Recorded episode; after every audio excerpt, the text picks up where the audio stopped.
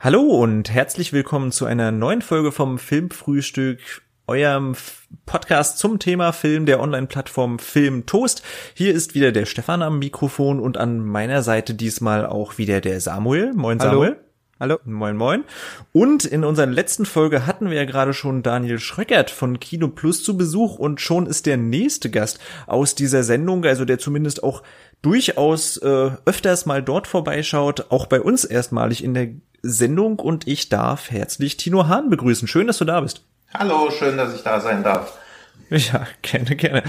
Äh, ihr beide seid ja unsere Spezialexperten, also Samuel praktisch du bei uns äh, für Filmtoast und ja, Tino Hahn, du bist ja da, dafür so ein bisschen bekannt. Ihr lest es natürlich schon, worum es heute gehen soll. Es soll um den japanischen Film gehen und jetzt nicht um alle möglichen japanischen Filme, die es eben irgendwie gibt. Ich glaube, das wäre auch viel zu groß für, für eine Podcast-Folge. Wir haben uns ein bisschen spezialisiert auf die letzten zehn Jahre. Also so mehr oder weniger die ja grob moderne oder aktuelle Kinolandschaft in Japan. Darüber wollen wir mal ein bisschen intensiv quatschen.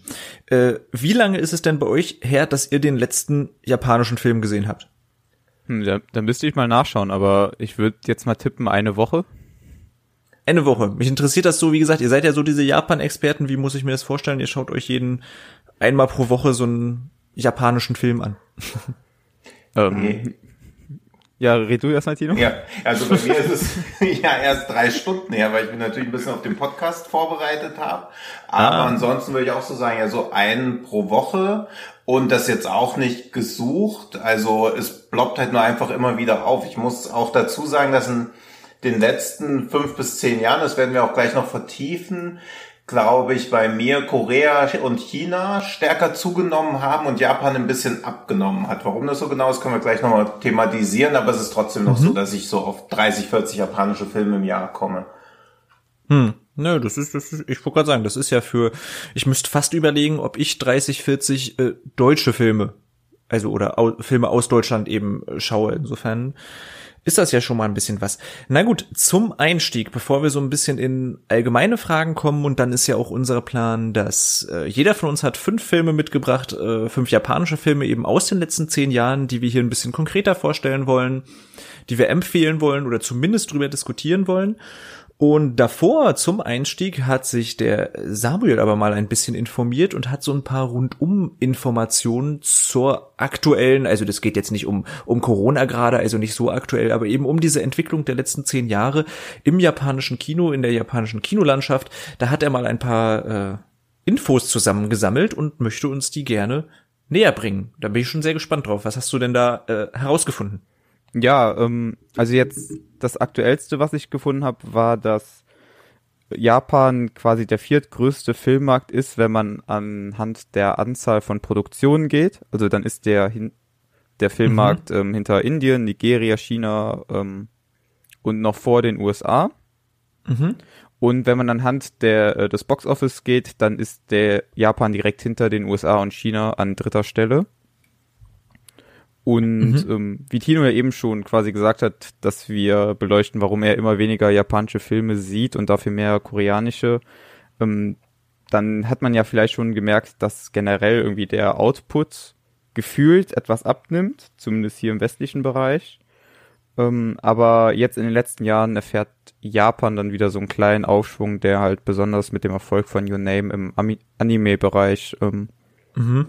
ja zu verzeichnen ist. Ähm, ja, genau. Und vor allem Jugendliche gehen jetzt auch irgendwie wieder vermehrt ins Kino, was halt auch wieder mit Your Name quasi zusammenhängt, dass die Animes ähm, wieder Ich wollte gerade sagen, das, das kann ich mir vorstellen. Ich meine, wir haben ja auch schon unseren Ghibli-Podcast gemacht. genau. Die waren ja wahrscheinlich eben in den 90ern und äh, oder späten 90ern dann bis äh, die 2000er eben, also noch nicht die 10er. Da waren die ja auch auf dem westlichen Markt sehr gern gesehen, diese Ghibli-Filme. Ne? Und ich glaube, Genau, dann ja. könnte ich mir vorstellen, seit die nicht mehr so viel rausbringen, haben sie ja eben nicht mehr in den letzten Jahren, dass das da so ein bisschen eingebrochen ist, weil die bestimmt einen, einen großen Markt der japanischen Filme im, im großen westlichen Kino, sag ich mal, ausgemacht haben. Genau, ja, und auch gerade wirklich im japanischen Kino selber, da sind jetzt Animes auch erst wieder mit Your Name wirklich wieder im Aufschwung. Ähm, genau, und vielleicht könnte man dann nochmal Shoplifters erwähnen, der ähm, Hm. nach Departures, ähm, der ja von 2008 ist, das erste Mal wieder als japanischer Film für einen Oscar nominiert wurde. Mhm. Hm. Na eben, und ja auch in Cannes gewonnen hat, das ist ja auch immer ein äh, Renommee, sag ich mal. Genau, ja. Ja. Ja, und das Stimmt. spiegelt quasi so die aktuelle Lage wieder und natürlich jetzt mit Corona wie überall auf der Welt ähm, bricht das japanische Kino dann ja auch wieder ein Stück zusammen. Hm. Aber äh, eigentlich interessant, dass Japan eine so große Kinolandschaft hat, was ja wahrscheinlich gerade im Vergleich zu, zur Größe des Landes ja eigentlich äh, wahrscheinlich etwas Besonderes. Könnt ihr euch das irgendwie erklären? Glaubt ihr, Japan hat äh, vielleicht eine, eine sehr traditionelle Kinolandschaft eben? Ich meine, es gibt ja auch große Regisseure. Natürlich der erste, der da sofort in den Sinn kommt, ist natürlich Akira Kurosawa. Ähm, ja, ich weiß nicht, hat, hat da Kunst und Kultur eine, eine größere Stellung? Äh, kennt ihr das? Wart ihr schon mal in Japan? Ich war leider noch nie da, nein. Nee, ich Aber, leider auch noch nicht. Ja. Aber also so wie ich das verstanden habe, ging es halt mit Kino in Japan halt auch wirklich recht früh los. Also sie hatten dann halt auch schon Anfang des, also Ende des 19. Jahrhunderts dann die ersten Projektoren, die von Lumière und Edison erfunden wurden. Und es mhm. hat sich dann stark aber aus diesem Kabuki-Theater abgeleitet. Und dann gab's ich glaube, es war 1923, 24 ein riesengroßes Erdbeben in Japan, was halt das alte Tokio fast komplett zerstört hat und damit auch die alte Kultur. Und dann kam halt stark dieser Wunsch auf nach neuer Kultur, beziehungsweise war es ja dann einfach aus der Not heraus geboren, sich verstärkt auf neue Kultur zu konzentrieren. Und daraus ist auch diese ganze Kinokultur entstanden.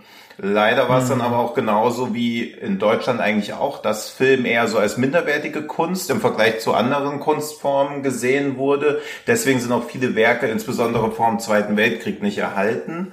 Und natürlich war dann auch der Zweite Weltkrieg für Japan eher ungeil. Und dann gab es dementsprechend halt auch viel Zerstörung. Und dann ging ja auch dann nach dem Krieg das schon in den 60ern und 70ern mit den ganzen Godzilla-Filmen, also nur um noch diese ganze Angst und diese ganzen Traumata von den Atombombenabwürfen zu verarbeiten. Mhm. Und dadurch begann ja dann quasi so dieser zweite Hype. Natürlich ist auch Akira Kurosawa da extrem groß dabei gewesen und dann auch noch die Altmeister Ozu und Mitsugushi.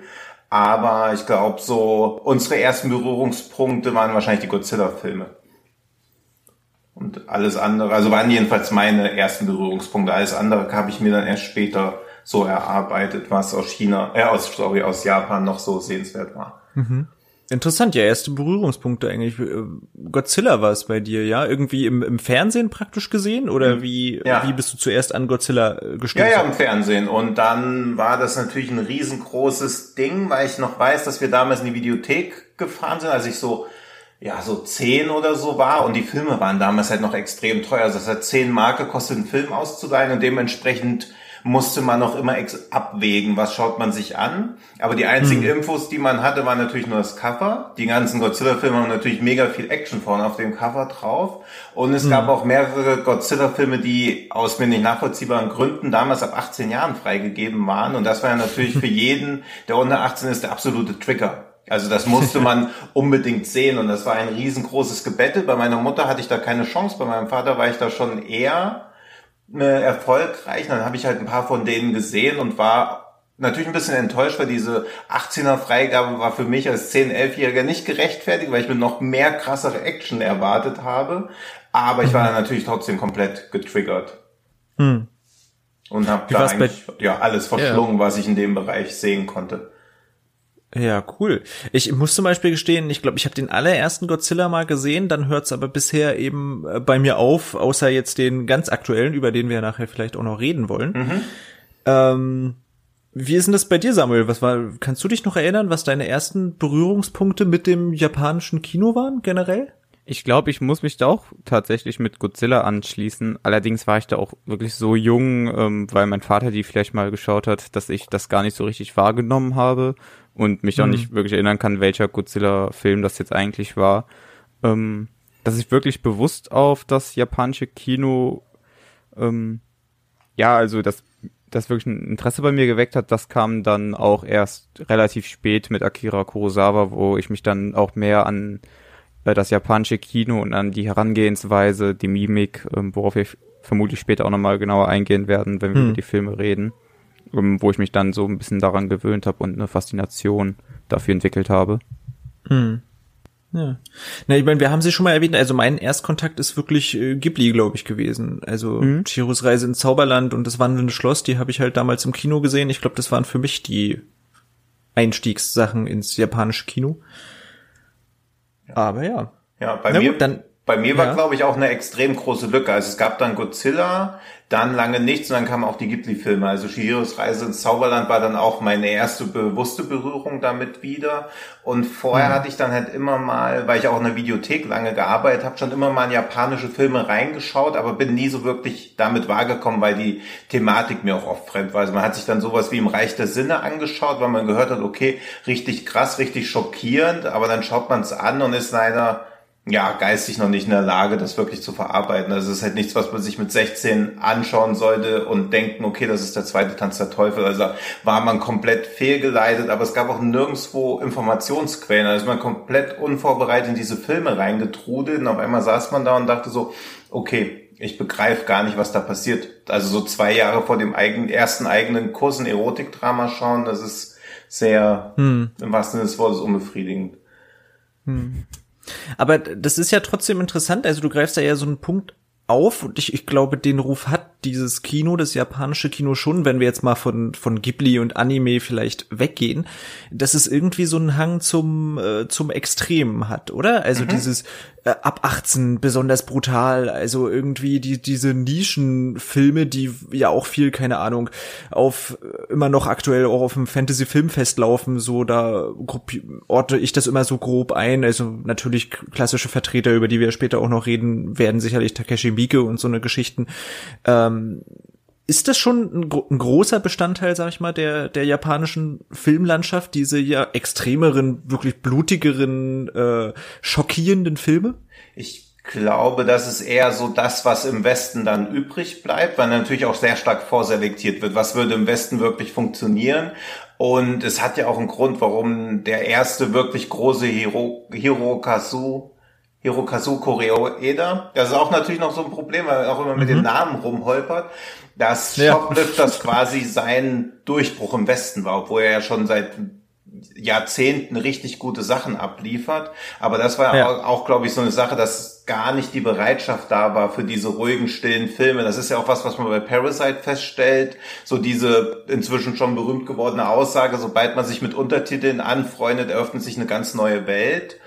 Und mhm. da waren viele Leute, glaube ich, gar nicht zu bereit, sich wirklich auf diese doch eher stillen Filme einzulassen, weil aus meiner Sicht insbesondere seit Anfang der 90er, Anfang der 2000er ist das japanische Kino ja sehr damit beschäftigt, eine Gesellschaft zu zeigen, wo die menschlichen Beziehungen zusammenbrechen, wo kaum noch Kommunikation stattfindet, beziehungsweise sich Kommunikation durch Gewalt ihren Weg bricht. Und da muss man mhm. ja erstmal drauf bereit, also bereit sein, sich darauf einzulassen. Und oft sind es ja eher die abgefahreneren oder irgendwie andersartigen Filme, die aus anderen Ländern dann in, ja, nach Westen kommen, bis das allgemein mhm. etabliert mhm. ist. Also in den 80ern, was hat man da gesehen? Die letzten Glühwürmchen, Akira, das war es eigentlich schon. Also hat man überhaupt kein Drama so wirklich gesehen. In den 90ern waren die ganzen äh, Takeshi Kitano-Filme, Prinzessin Mononoke.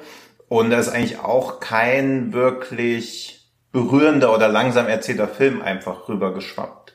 Das hat sich, glaube ich, mhm. erst so in den letzten zehn Jahren halbwegs etabliert. Ich glaube eigentlich durch den Oscar-Gewinn von Nokan 2008, wo vielen dann auch bewusst geworden ist, okay, es gilt auch ruhiger und trotzdem ist man nicht abgestoßen, weil das hatte Samuel ja auch ein bisschen anklingen lassen, dass man sich natürlich auch ein bisschen drauf einlassen muss, weil das japanische Schauspiel bzw. die japanische Art von Inszenierung, man muss ja eine gewisse Offenheit mitbringen, um sich erstmal darauf einlassen zu wollen. Hm. Auf jeden Fall. Ja, du, du hast es gerade auch schon aufgegriffen. Also das war tatsächlich auch was, was wir schon im Ghibli-Podcast auch schon mal angesprochen hatten, äh, dass ich genau nicht nur das Gefühl habe, das kann aber natürlich daran liegen, dass einfach nur die extremeren Filme eben auch nach hier kommen, aber trotzdem, dass, dass diese Filmästhetik eben, wenn man sie so nennen will, auch schon im Schauspiel, in der Mimik, darüber haben, das wurde ja jetzt schon zwei, dreimal erwähnt, doch wirklich merklich anders ist als, als eben anderes Kino. Aus, aus unserer Perspektive hier vielleicht eben ein bisschen zu drüber, fast schon irgendwie Overacting-mäßig wie, ja, wie, wie steht ihr dazu oder was glaubt ihr, woran liegt das? Ist das einfach eine Ästhetik, die sich, die sich sehr geprägt hat oder ist es einfach diese, ja, fremde Sprache und ist es eben einfach eine fremde Ausdrucksart oder, also das ist zumindest was, was ich glaube ich mit am gewöhnungsbedürftigsten fand, als ich mich mehr in japanische Filme reingeschaut habe. Hm, ja, also ich war ja selber noch nie in Japan, aber ich kann mir auch sehr gut vorstellen, dass das für deren Verhältnisse vielleicht gar nicht mal so overacted ist, dass da vielleicht die Mimik generell ähm, immer ein bisschen prägnanter ist als jetzt hier im Westen. Ähm, aber das kann ich halt jetzt nicht aus erster Hand sagen. Hm. Und ähm, es ist natürlich ja auch erstmal gewöhnungsbedürftig, wenn man das so sieht. Aber ich glaube, sobald man sich einmal dran gewöhnt hat, dann fällt das auch gar nicht mehr so stark auf. Ja, würde ich auch genauso sehen. Am Anfang ist es natürlich wirklich ein bisschen gewöhnungsbedürftig und ich weiß auch, dass mir das mit Filmen aus anderen Ländern auch gab. Also als ich zum ersten Mal ähm, von Roy Anderson einen Film gesehen habe aus Schweden, das sind sehr surreale Komödien, die auch sehr langsam erzählt sind. Und dann gibt es eine mhm. Szene, wo ein Zauberer auch jemanden in so eine Kiste packt und durchsägen will und dieser Trick funktioniert nicht und er sägt halt in ihn rein und natürlich erwartet man da irgendwie, dass die Person ausschreit oder irgendwelche Laute von sich gibt, dass man diesen Schmerz nachvollziehen kann. Aber in Schweden wird anscheinend statt Au Ei gesagt. Und dann wird also quasi jemand mit einer Säge in den Bauch gesägt und ruft da die ganze Zeit Ei, Ei, Ei. Und ich habe als Zuschauer halt auch gedacht, okay, das ist mega unglaubwürdig, aber das muss man halt einfach akzeptieren, dass sich Emotionen in anderer Bahn irgendwie äh, äh in anderer Art und Weise Bahn brechen, als wir es halt einfach gewohnt sind. Und wenn man das, also wenn man das wirklich akzeptiert hat, zwei, drei Filme gesehen hat, dann kann man, glaube ich, auch gut unterscheiden, ob das jetzt okay ist oder so im Rahmen der Normalität oder ob halt wirklich Overacting stattfindet. Hm. Naja, sehr gut. Dann würde ich euch doch mal fragen, könnt ihr in ein paar knappen Sätzen zusammenfassen? Ich würde euch jetzt beide eben als große Japan-Fans, auch wenn ihr vielleicht sagt, in letzter Zeit sind es auch mehr vermehrt äh, andere asiatische Stile, aber könnt ihr ein bisschen zusammenfassen vielleicht, was euch eben am japanischen Film so fasziniert? Also warum ihr wirklich sagt, japanische Filme äh, schaue ich mir immer wieder gern an oder gab es irgendwelche, also du hast äh, Samuel Akira Kurosawa schon erwähnt, also gab es irgendwie so Regisseure oder bestimmte Arten von Filmen, die einen eben rangeführt haben, so dass man gesagt hat, davon möchte man irgendwie mehr sehen von diesem Stil? Oder wie ist das? Was, was fasziniert euch so am japanischen Kino? Ja, ähm, wie du ja gerade gesagt hast, bei Akira Kurosawa hat mich vermutlich die Samurai also die Samurai-Filme so ein bisschen rangeführt, weil ich da eine Faszination dafür entwickelt habe und die erstmal deswegen geschaut habe und dann mich ein bisschen an den Stil gewöhnt habe und dann wiederum dieses etwas extremere, was ja dann in den Westen übergeschnappt ist, so dass sich das dann langsam hin entwickelt, dass man dann auch seinen eigenen Horizont erweitert und auch mal andere Filme schaut und ähm, merkt, dass da einfach ein gigantischer Filmmarkt auf einen wartet, der hier ähm, manchmal zu wenig Beachtung findet. Hm. Ja, also sehe ich eigentlich auch so. Also ich mag dann auch oft gern, dass halt wenig Worte gemacht werden und vieles auch so beiläufig erzählt wird. Also auch in diesen krasseren Filmen passiert vieles beiläufig und wird nicht so in den Fokus gestellt. Also auch diese Eruptionen von Gewalt wirken eher so, als ob sie wirklich Teil des Ganzen sind, also fast organisch und nicht so inszeniert, wie es auf dem Hollywood-Kino ist, wo man merkt, okay, jetzt kommt Action, jetzt wird geschossen, das muss man jetzt irgendwie besonders in den Vordergrund stellen. Es ist halt mehr so Teil des Alltags. Gleichzeitig mhm. wird oft sehr visuell erzählt, oft viel Poesie, die auch nicht vor aufrichtigen Kitsch scheut und das finde ich immer recht wichtig. Also ich habe oft den Eindruck, dass Filme sich ein bisschen dafür schämen, zu poetisch zu sein, oder weil sie oft damit zu kitschig gleichgesetzt werden, was ja aber trotzdem Emotionen mhm. auslöst. Also es gibt ja einen Unterschied zwischen Poesie, Kitsch und Pathos und japanische Filme schaffen es oft sehr gut, diesen Spagat hinzubekommen, aus meiner Sicht. Hm. Das stimmt, das Poetische habe ich auch immer den Eindruck, also gerade auf den werden wir auf jeden Fall noch zu sprechen kommen. Äh, Shion Shono, das ist äh, Shion Sono, spricht man ihn so richtig aus? Das Hoffen. weiß niemand. das weiß niemand. äh, da, da sind ja wirklich sehr ähm, ja, po poetische ja. Passagen eben sowohl visuell als auch wirklich von von der Sprache her. Also ich äh, schaue es natürlich nur mit Untertiteln, aber selbst da mhm. hat man eben schon das Gefühl, das ist eine sehr äh, sind sehr gewählte Ausdrucksweisen, sage ich mal, die wahrscheinlich nicht so komplett natürlich sind, sondern eher schon ein etwas erhöhter Sprachgebrauch, mhm. sage ich mal. Ja. Und, ja, das stimmt. Und ich glaube halt auch, also was mich auch fasziniert, dass man ja oft Figuren sieht, die nach außen sehr stark sind, weil sie entweder sehr stark sein müssen oder sehr stark sein wollen und ihre verletzliche Seite niemandem zeigen kann, weil äh, Verletzbarkeit auch immer gleich mit Schwäche klargesetzt wird. Also es ging mir mit einem Film, den ich in den 90ern gesehen habe. Also die 90er waren in Japan, war glaube ich da, wo dann Audition so den Durchbruch hatte. Und natürlich hm. wollte man dann halt man will dann noch was wie Audition sehen. Man will dann nicht ein stilles Drama oder so sehen. Also das ist ja auch immer so Segen und Fluch, worunter dann Länder leiden, aus denen irgendwie was Krasses kam. Oder als dann später diese mhm. ganze Japan-Horrorwelle kam, wollte man natürlich auch nur noch einen mhm. Ring sehen oder noch einen Call oder sonst irgendwas. Aber da habe ich diesen Shall We Dance gesehen, der auch paar Jahre später mit Richard Gere und Jennifer Lopez geremaked wurde. Und das ist auch mhm. so ein ganz stiller ruhiger Bankangestellter in Japan, der eines Tages an einer Tanzschule vorbeigeht und dann irgendwie nur die Silhouetten von den Tänzern sieht und dann wird ihm bewusst, dass er auch gerne tanzen möchte, aber er kann weder als alleinstehender Mann zum Tanzunterricht gehen, noch als Mann generell, weil Tanz natürlich leicht mit schwul behaftet ist, was wieder ein riesengroßer Tabubruch wäre in vielen Teilen der japanischen Gesellschaft. Und dann kämpft er so ganz sanft dafür, sich diesen Traum zu ermöglichen. Also auch diese Kleinigkeiten, worum diese Filme oft drehen. Es gibt ja auch von, ich glaube, es ist auch von Kurosawa, ich habe leider den Namen vergessen, wo dieser todkranke Mann einfach nur einen Kinderspielplatz nochmal bauen möchte. Äh, Iku Ikiro? Ikiro, genau, ja.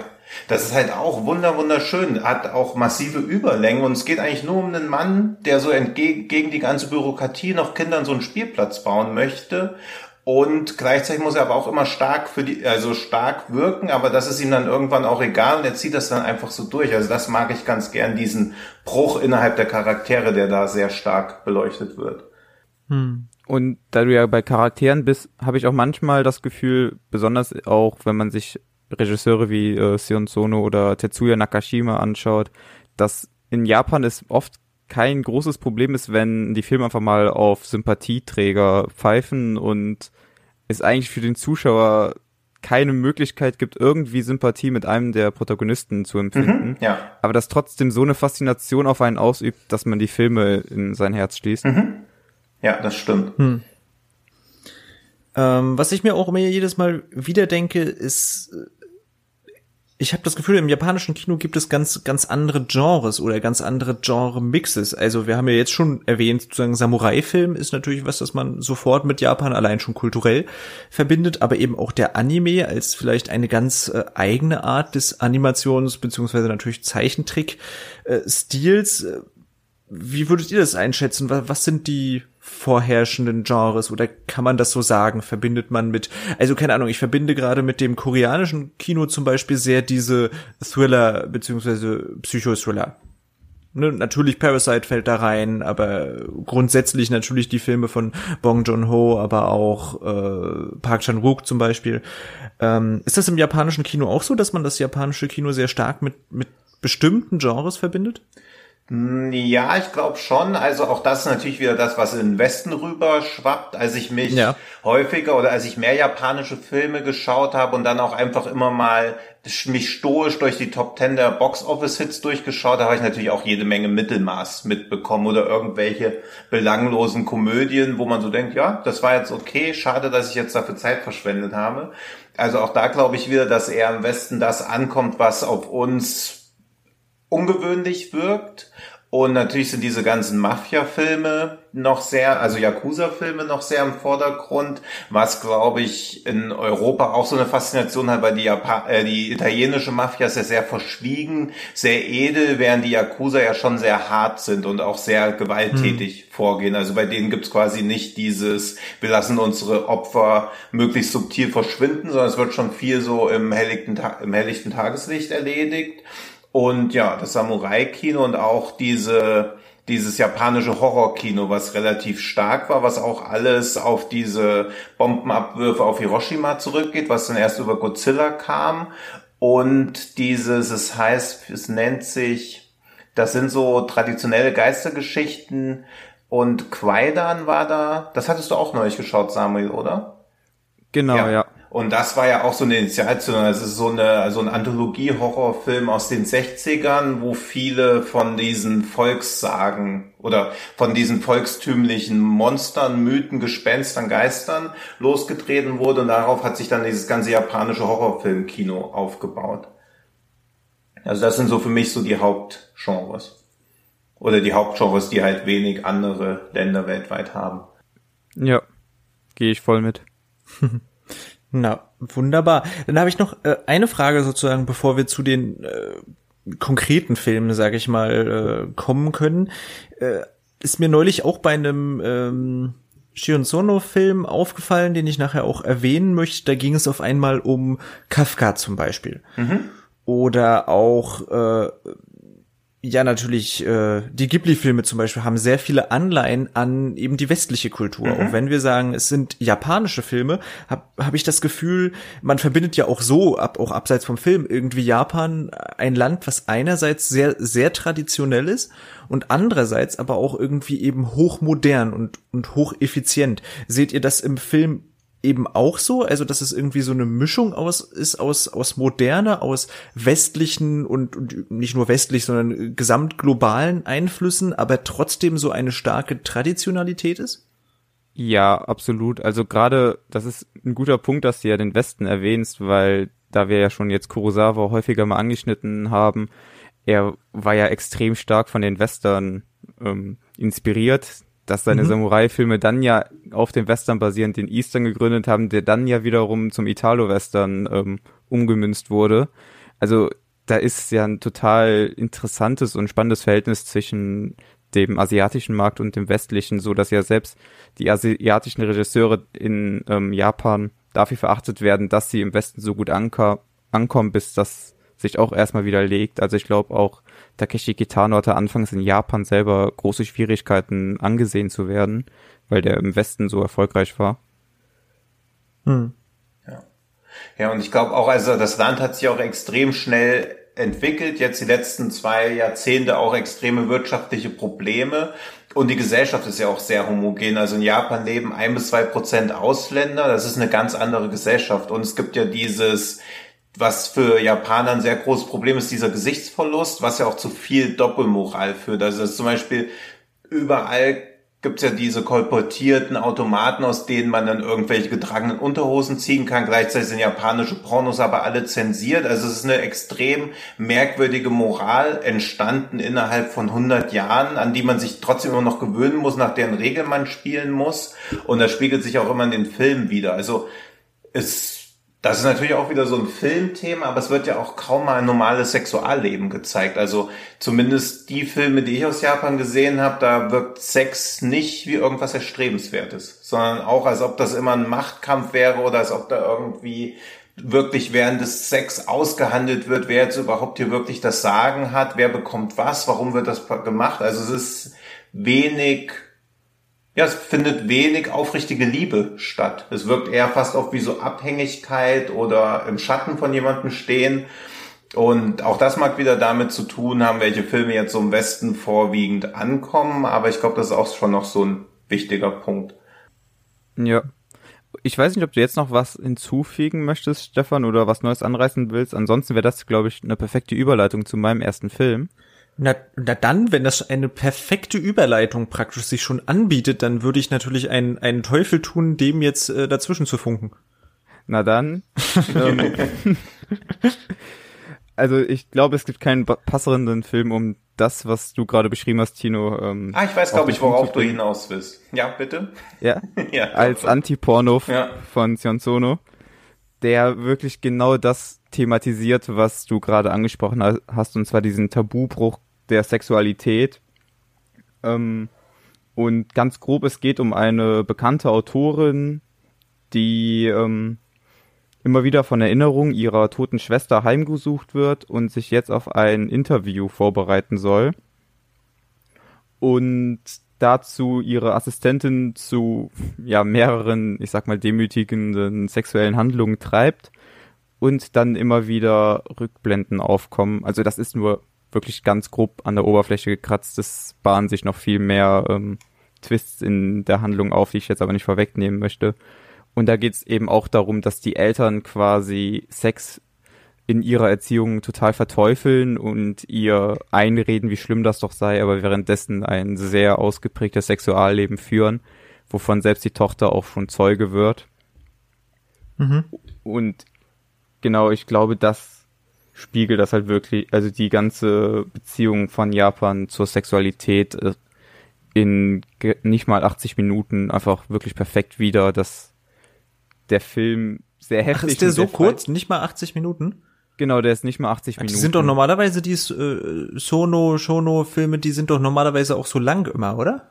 Mm, es kommt drauf an, also er ist ja auch ein extrem produktiver Regisseur. Ich glaube, der hat 2000, wann war das? 2015 oder so hat er sieben Filme rausgebracht. Ach so? Oh Gott, das die dann auch, auch wiederum alle nicht so lang sind wie jetzt zum Beispiel ein Love Exposure.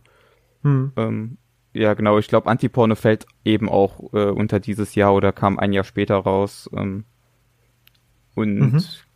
ich glaube, es ist relativ schwer, den Film hier zu bekommen, aber jeder, der ähm, auf eine interessante Studie über Sexualität und aber auch über Kunst und ähm, ja und noch viel viel mehr, was ich gar nicht alles anreißen kann, ähm, steht und sich nicht vor abstrakten Erzählweisen und einer sehr farbenfrohen Inszenierung scheut, sollte dem Film mal eine Chance geben.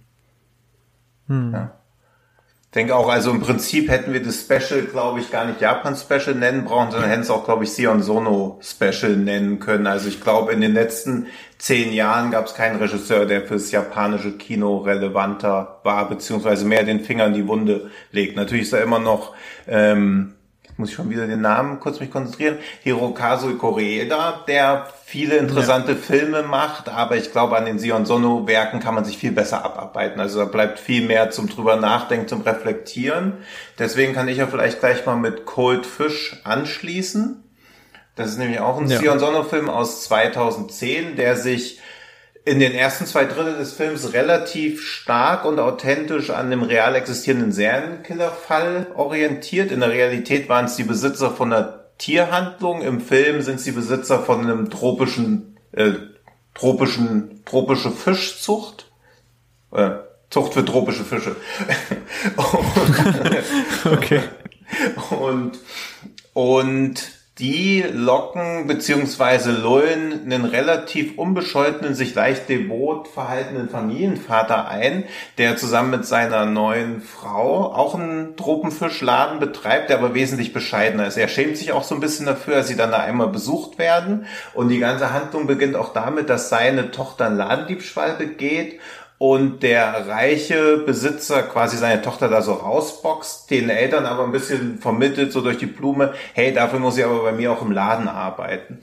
Und man hat schon von Anfang an so den Eindruck, okay, irgendwas stimmt hier nicht. Er ist total aufgedreht, kennt irgendwie keine Tabus, fasst sofort alle Leute an, also hat auch überhaupt nicht diese Distanz zu allen. Und wenn man nicht wüsste, dass man sich einen Film anschaut, würde man natürlich erst so denken, okay, das ist dieser nette, leicht übergriffige Onkel von nebenan, von dem keine Gefahr ausgeht. Aber das ändert sich halt schon recht schnell bei dem ersten Geschäftstermin, bei dem dann kurz danach einer der Beteiligten tot ist und dieser leicht devote Familienvater muss ihm dann helfen, diese Leiche zu beseitigen. Und das ist erst so der Auftakt. Also der Film geht ungefähr 145 Minuten. Das passiert so in den ersten 30 Minuten. Und ja, es wird sehr hart, sehr unangenehm, weil er ihn immer weiter treibt, diesen Familienvater, und der Familienvater sich immer mehr fragen muss, hey, wieso bin ich denn unglücklich als ein Serienkiller? Wieso kann jemand Menschen umbringen und so fröhlich sein? Und er immer mehr hinterfragt, was da überhaupt passiert, und er dann auch immer mehr diese, diese Pseudophilosophie des Serienkillers übernimmt, der sich einfach das das nimmt, was er haben möchte, der also quasi gar kein Tabu kommt, gar keine anderen Menschen irgendwie als wirklich ebenbürtig annimmt und er dann auch immer mehr in diese, ja, auch immer mehr da in diese Richtung abtreibt, abdriftet. Und was Sion Sonno da halt auch immer sehr gut kann, ist dieses, ja, so Leute beleuchten, die eigentlich nichts Falsches im Leben machen, die aber nicht wirklich ganz glücklich sind. Also auch ein bisschen das, was die Coen-Brüder eigentlich machen. Jemand ist nicht wirklich glücklich, will nur ein kleines bisschen mehr Glück und löst dadurch seinen eigenen Untergang aus. Und das macht hm. Cold Fish sehr, sehr gnadenlos. Hm. Ja, sehe ich auch so. Ich finde auch, dass der Film einer der stärksten Filme von Sion Sono ist und auch ein super Beispiel dafür, dass er es irgendwie schafft, gute Filme und spannende Filme zu inszenieren, bei dem aber selbst die ähm, Sympathiefigur vom Anfang dann doch irgendwie ins Unsympathische kippt, aber man trotzdem mit jemandem mitfiebert, dessen Taten man dann doch irgendwie nicht moralisch vertreten sollte oder kann. Ja. Ja, aber es gibt dann eigentlich gar keine Bezugsperson mehr. Also es gibt sich so, die genau. ersten zwei Drittel sind auch noch wirklich basierend auf der realen Tat und es gab auch sowohl dieses Paar, was die Leute umgebracht hat, als auch diesen Hilf, also, also auch diesen Handlanger. Und dann passiert eine, eine Szene im Film, wo es dann ein bisschen sich von der Realität löst, aber es zeigt halt auch so sehr, so gut wie kaum andere Serienkiller-Filme, wie jemand wirklich zum Komplizen wird. Also das ist was, was ich mich oft Frage bei vielen Serienkiller-Filmen, eben weil sie auch so hochglanz sind. Also natürlich finde ich sowas wie Schweigen der Lämmer super. Gleichzeitig weiß ich aber auch, okay, das ist ein Film. Also man denkt nicht, dass es wirklich so eine Realität wäre, aber diese Banalität des Bösen wird in Kultfisch sehr stark gezeigt. Und er hat auch einen sehr tiefschwarzen Humor und auch wirklich verachtet alle seine Figuren. Also es ist echt sehr, sehr schwer zu ertragen. Und ich finde auch, dass er ziemlich viele Parallelen zu Parasite hat, weil es auch so verschiedene Gesellschaftsschichten sind und man kann ihn sich so ein bisschen ja fast wie eine Splatter-Variante von Parasite vorstellen, wenn Parasite halt wirklich alle seine Figuren hassen würde. Ja. Und eigentlich hat er ja quasi dann später mit Forest of Love Coldfish in einer anderen Art und Weise und ähm, mit einer Mischung aus einem anderen Film irgendwie nochmal quasi nacherzählt, hatte ich so das Gefühl. Ja, ja, stimmt. Und die hat denn hm? ja ja eine der Figuren sagt dann auch so kurz vorm Finale einfach nur noch Leben ist Schmerz und man denkt so mhm. ja das stimmt zu dem Punkt bin ich jetzt auch gerade gekommen. Hm. also ich, ich denke auch, ich, ich kenne ehrlich gesagt noch nicht viele Filme. Ich kenne sogar erst zwei Filme von, äh, von ihm, nämlich Forest of Love, weil der eben jetzt auch auf Netflix rausgekommen ist. Mhm. Dazu hat jemand schon den, den Deep Cut, äh, also sprich die Serienvariante nee, dazu gesehen und kann. Okay, nee, ich also, bin noch mit Twin Peaks beschäftigt. Danach mit der Deep Cut. okay, also kennen wir praktisch alle nur die Filmvariante. Mhm. Na gut, äh, dann ist das eben so genau? Also den äh, habe ich eben gesehen und äh, werfe ich ihn auch gleich in die Runde, weil ich habe auch einen Shion Shono Film dabei, nämlich Guilty of Romance, praktisch den Abschluss der wie wie nennt er diese Trilogie, von der Coldfish auch der zweite Teil ist? Ich glaube die Hass-Trilogie. Mhm. Die Hass-Trilogie? Genau, wo der erste Teil ja ganz passend Love Exposure heißt.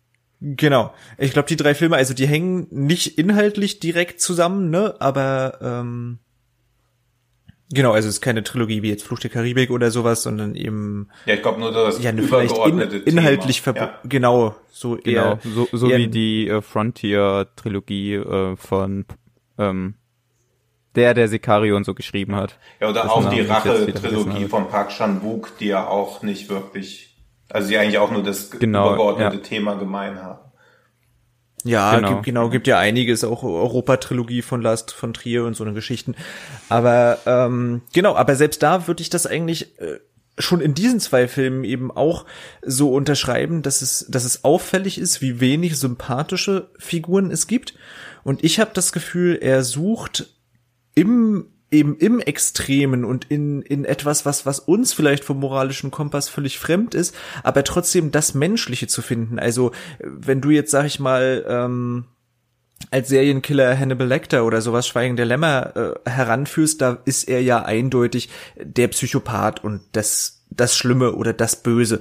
Während äh, Sono habe ich das Gefühl, diese, diese teilweise ja wirklich fürchterlichen Charaktere äh, sehr ernst eben nimmt und sie trotzdem eben als menschlich äh, vorführt und und gerade das macht es manchmal so so schwer zu ertragen, dass dass er es eben ernst nimmt und sagt, das ist etwas Menschliches, das ist etwas, äh, was gezeigt werden muss, was was thematisiert werden muss was eben auch in seiner Deutlichkeit gezeigt werden muss. Und das macht die Filme zum Teil wirklich schwer erträglich und ja, es ist eben eine ganz andere Seherfahrung, habe ich immer das Gefühl. Würdet ihr das auch so beschreiben können? Mhm, ja, absolut.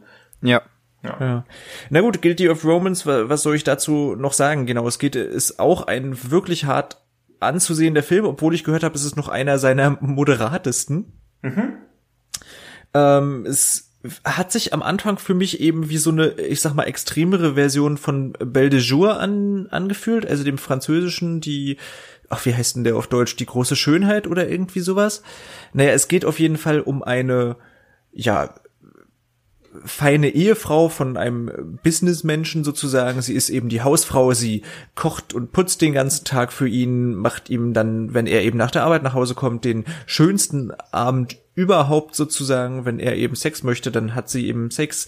Äh, sie stellt die Schuhe ganz penibel so hin, dass er direkt reinschlüpfen kann. Äh, also sie liest ihm jeden Wunsch von den Lippen ab und äh, fühlt dann aber irgendwann eben, es, es, es fehlt ihr ein bisschen was, in, wenn sie tagsüber eben alleine ist. Und irgendwann bekommt sie einen ja, Job, wird sie angesprochen und sagt, sie könnte doch Supermodel werden. Und da geht sie hin zu einem Termin und das stellt sich eben als ein Pornotermin heraus.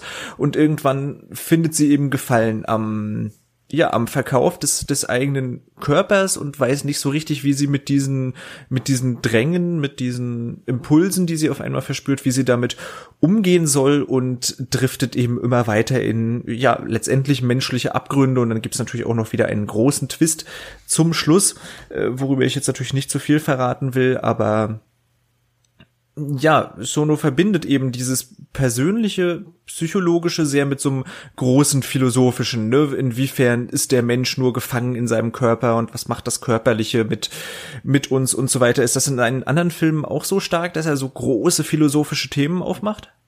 Ja, würde ich schon sagen. Also er berührt natürlich so sehr existenzielle Themen und ja, das ich fühlt würde sich auch genau, sagen, das fühlt sich man, alles so groß an, ja. Ja, wenn man viel reininterpretieren will, ist die Möglichkeit da, ohne dass es wirklich erzwungen würde. Also er kommt immer nicht mit dem erhobenen Zeigefinger um die Ecke, aber wenn man sich nach dem Film noch ein, zwei Stunden drüber unterhalten will, geht das mühelos.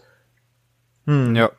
Das, das trifft's eigentlich ganz gut. Ich hab, hatte auch, ich bin bei dem Film immer wieder so ein bisschen geschwankt, halte ich das gerade zum Teil für abstrusen Gehirnquatsch, den er da fabriziert?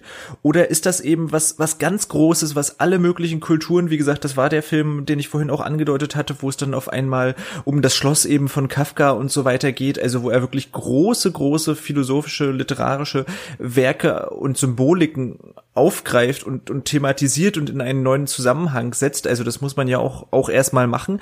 Und da das muss man vielleicht nicht gut finden und ich kann mir auch vorstellen, dass viele mit dieser Stilistik nichts nicht so viel zumindest anfangen können, aber ich glaube diskussionswürdig und zumindest interessant und wie du sagst, so darüber könnte man jetzt ein, zwei Stunden diskutieren, ist es eben auf jeden Fall.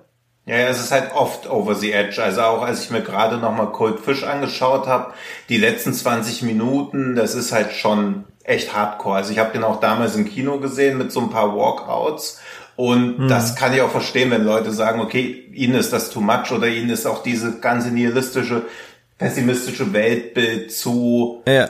zu erzwungen, weil es ja wirklich nie positive Identifikationsfiguren gibt. Also es gibt mal Leute, die man weniger hasst, oder es gibt Leute, die weniger verabscheuenswürdig sind, aber auch nur, weil sie halt im Schatten der anderen Figuren stehen und nicht, weil sie aus sich selbst heraus rein sind.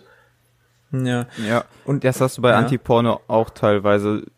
Der ist ja auch dann sehr hart und schonungslos. Und ich glaube, das hat man bei allen drei Filmen, dass die eine Vergewaltigungsszene drin haben, die ziemlich an die Nieren geht, aber mhm. irgendwie, also zum, zumindest bei Antiporno ist das so, das klingt jetzt irgendwie fies, wenn man das so sagt, aber es ist irgendwie die schönste Vergewaltigung, die man, glaube ich, gesehen hat, weil die so ästhetisch inszeniert ist. Mhm. Aber trotzdem wirkt das an nicht fehl am Platz, sondern dann kann man wieder die Interpretationskeule schwenken und überlegen, was er nun damit überhaupt sagen möchte, warum er das jetzt so inszeniert. Und ja, er, wie gesagt, er verleiht diesen hässlichen Momenten, habe ich immer das Gefühl, so so dieses Gewicht, das ist auch etwas, was wir betrachten müssen und deswegen überhöht er es so stilistisch. Also habe hab ich den Eindruck in den beiden Filmen, die ich gesehen habe. Mhm. Ja, wäre ja. eine mögliche Deutung, ja. Ja. Und was ich noch recht, also wo man auch, glaube ich, sehr tief in so philosophische Sachen reingehen kann, aber äh, Shion Sono ist ja mit Mikumi Kakurazaka verheiratet, die bei Coldfish die Hauptrolle spielt und bei Himitsu, bei Don't You Play in Hell und The Whispering Star mitspielt und bei Guilty mhm. of Romance auch. Und mhm. hier wird ja da auch immer übel mitgespielt. Also das ist halt auch extrem spannend zu sehen, wie er seine eigene Frau da überhaupt nicht verschont sondern mhm. halt auch wieder quasi, also wahrscheinlich, weil er auch am ehesten weiß, was er ihr zumuten kann und weil er sie auch wahrscheinlich am besten als Schauspielerin gleichzeitig führen kann. Aber bei Massa gab es ja auch dieses Riesengeschrei, wie Jennifer Lawrence, die ja zu dem Zeitpunkt mit Darren Aronofsky zusammen war, wie mhm. das überhaupt passieren kann, dass das da so passiert. Und bei ihm ist es quasi jetzt der sechste oder siebte Film, wo das passiert und wer weiß, wie viele da noch folgen werden. Das finde ich mhm. halt auch recht spannend. Also was auch so ein wenig beachteter Aspekt ist, dass das quasi seine Ehefrau ist. Ja. Stimmt. Generell wusste ich nicht, aber klingt spannend, ja. Als ich ähm, für die Love Exposure Kritik auf Filmtours mal ein bisschen recherchiert habe, habe ich auch herausgefunden, dass äh, Sion Sono Frauenfeindlichkeit vorgeworfen wird. Was ich aber irgendwie eher dementieren würde, weil ich finde, er ist ein Regisseur, der weibliche Rollen immer in sehr starken Positionen darstellt und wie seht ihr das? Würde ich auch mitgehen. Also ich kann so einen Vorwurf immer dann verstehen, wenn halt viel explizite Gewalt gegen Frauen gezeigt mhm. wird, beziehungsweise Frauen auch oft als beschützungs beschützenswürdig oder halt manipulativ dargestellt werden. Also ich kann diese Argumentation nachvollziehen, aber ich glaube, sie geht immer am Kern des Films beziehungsweise an der Intention des Films vorbei und sieht den Film mhm. nur als, was passiert da mit der Frau, aber nicht wieso. Mhm. Also genau, ich kann nur für die zwei Filme eben sprechen, die ich gesehen habe. Also das stimmt, es ist schon auffällig, dass dass es immer um also um zumindest sehr stark emanzipatorische Prozesse geht. Also es geht schon immer um um unterdrückte Frauen, die irgendwie ja natürlich mit ihrer Rolle hadern, versuchen dort irgendwie rauszukommen und es ihnen meistens so deutlich muss man sagen eben nicht gelingt. Mhm. Mhm. Ja, ja, aber ich finde zum Beispiel, also Anti-Porno würde ich schon eher als einen feministischen Take auf Sexualität sehen. Ja, der, der thematisiert ja sogar dieses, ähm, wie nennt man das, wenn männliche Regisseure extra Frauen sexualisiert darstellen? Man-Gaze? Mhm. Ja, Male-Gaze, ja. ja. Genau, das wird ja auch in einer Szene ähm, sehr deutlich nochmal mhm. angesprochen. Ja. Na gut, Sono, du, du bist ja auch generell großer äh, Sono-Fan, Samuel, ne? Oder also ich weiß nicht, wie es bei dir ist, Tino, du wahrscheinlich dann auch. Ja, also wie gesagt, allein schon, gesehen, dass wir jetzt ja. Genau, dass wir jetzt so ausführlich über ihn reden, zeigt ja, glaube ich, wirklich seine auffällige Stellung im aktuellen äh, japanischen Kino. Ähm, könnt ja, ihr noch mal für Leute, die ihn mhm. eben noch nicht kennen, zusammenfassen, warum sollte man sich grundsätzlich mit ihm beschäftigen, was, was ist so das Spannende? Und würdet ihr ihn überhaupt aber als Einstieg zum japanischen Kino, das würde mich ja mal interessieren, empfehlen? Oder meint ihr, da ist er vielleicht äh, erstmal einen Ticken zu speziell? Also Samuel, du kannst gerne den Vortritt haben. okay, ähm, ja, ich fange mal mit dem Einstieg an. Ich glaube, es kommt auf den Film an, den man sich von ihm anschaut. Ähm, ich würde jetzt sowas wie Anti-Porno oder Coldfish nicht unbedingt als Einstieg für, die, für das japanische Kino nehmen, aber ähm, er hat ja auch sowas wie Why Don't You Play in Hell gemacht, der ja dann doch vergleichsweise harmlos ist. Kann man, glaube ich, so sagen. Ja, also zumindest tut er nicht so weh, aber ich meine, gore-mäßig ist das, glaube ich, schon sein krassester. Ja, ja, kann man so sagen. Ja, ja. Also ich würde zum aber Einstieg, glaube ich, eher, ja, wahrscheinlich Love Exposure ist, glaube ich, bis auf die Laufzeit ist der, glaube ich, schon sein zugänglichster Film. Ja. Hm. Den, den gibt's aber, glaube ich, leider nicht so leicht hier irgendwo zu bekommen, genauso wie, äh, wie Anti-Porno. Coldfish und eben den Guilty of Romance und natürlich Forest of Love, die gibt's aber auf äh, Amazon Prime beziehungsweise Netflix, äh, zumindest zu leihen, beziehungsweise Forest of Love eben auch normal auf Netflix äh, zu erhalten und zu schauen. Genau, ja. ja. Und auch da ist, glaube ich, also ich bin also nicht groß geworden, aber ich habe halt Suicide Circle im Kino gesehen damals und habe dann quasi alle, also dann Strange Circus, Ex the Love Exposure mitbekommen und man ist halt quasi jetzt über 20 Jahre auch so mit ihm aufgewachsen, mehr oder weniger. Also das ist, glaube ich, auch nochmal so ein Punkt, warum er mir auch so viel bedeutet, weil man alle, also am Anfang so alle zwei, drei Jahre was von ihm gehört hat und dann ja mehrmals im Jahr. Und das ist halt sehr spannend. Und er hat auch so eine krasse Bandbreite. Also er macht sowas wie Coldfish. Zwei Jahre später kommt dann aber sowas wie Tokyo Tribe, was im Prinzip ja wie ein Rap-Battle zwischen verfeindeter Gangs ist. Also wie so ein Rap-Musical, wo man denkt, okay, das ist wieder was komplett anderes. Also er hat eine extreme Bandbreite, die viele andere Regisseure nicht haben. Er macht halt immer das, worauf er Bock hat. So wirkt es jedenfalls. Weil dann kommt sowas wie Whispering Star, den ich ein bisschen mhm. mühselig fand, aber auch da denke ich, hey, das ist sein, weiß ich nicht, 25. Film oder 20. Film und er macht einfach mal so ein sehr stilles, ruhiges Science-Fiction-Drama. Mhm. Ja. Ja, mit dem bin ich auch nicht so ganz warm geworden, wobei ich mir aber auch denke, eigentlich hat er dann ja das erreicht, was der wollte, und zwar was komplett anderes machen als das, was man eigentlich von äh, ihm als Regisseur erwartet. Ja. Oder sowas wie Äxte, wo einfach einer Frau die Haare wachsen, die dann halt irgendwie zum Mörder werden. Also passieren alle Morde durch zu lange Haare. Durch eine, durch ja. eine haar Extension, also durch Extensions halt einfach. Hm. Und das ist auch so albern, wie es jetzt so klingt, funktioniert aber trotzdem. Also es ist auch ein super Horrorfilm. Hm.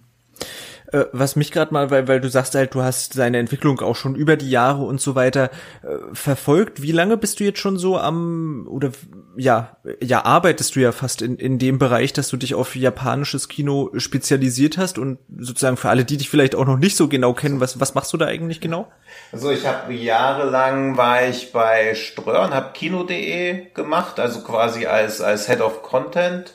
Und ja, vorher fing das an, also ich habe wirklich mit immer in der Videothek rumgehangen, bis ich alt genug war, dass ich da offiziell arbeiten durfte. Ich habe an meinem 18. Geburtstag angefangen, in der Videothek zu arbeiten und diese Filmleidenschaft war schon immer da. Also meine Mutter hat das eigentlich immer sehr gefördert, dass ich Filme schauen durfte, die ich vielleicht auch manchmal noch nicht hätte sehen sollen, aber wo man schon wusste, okay, das ist irgendwas Relevantes, das sollte man sich anschauen.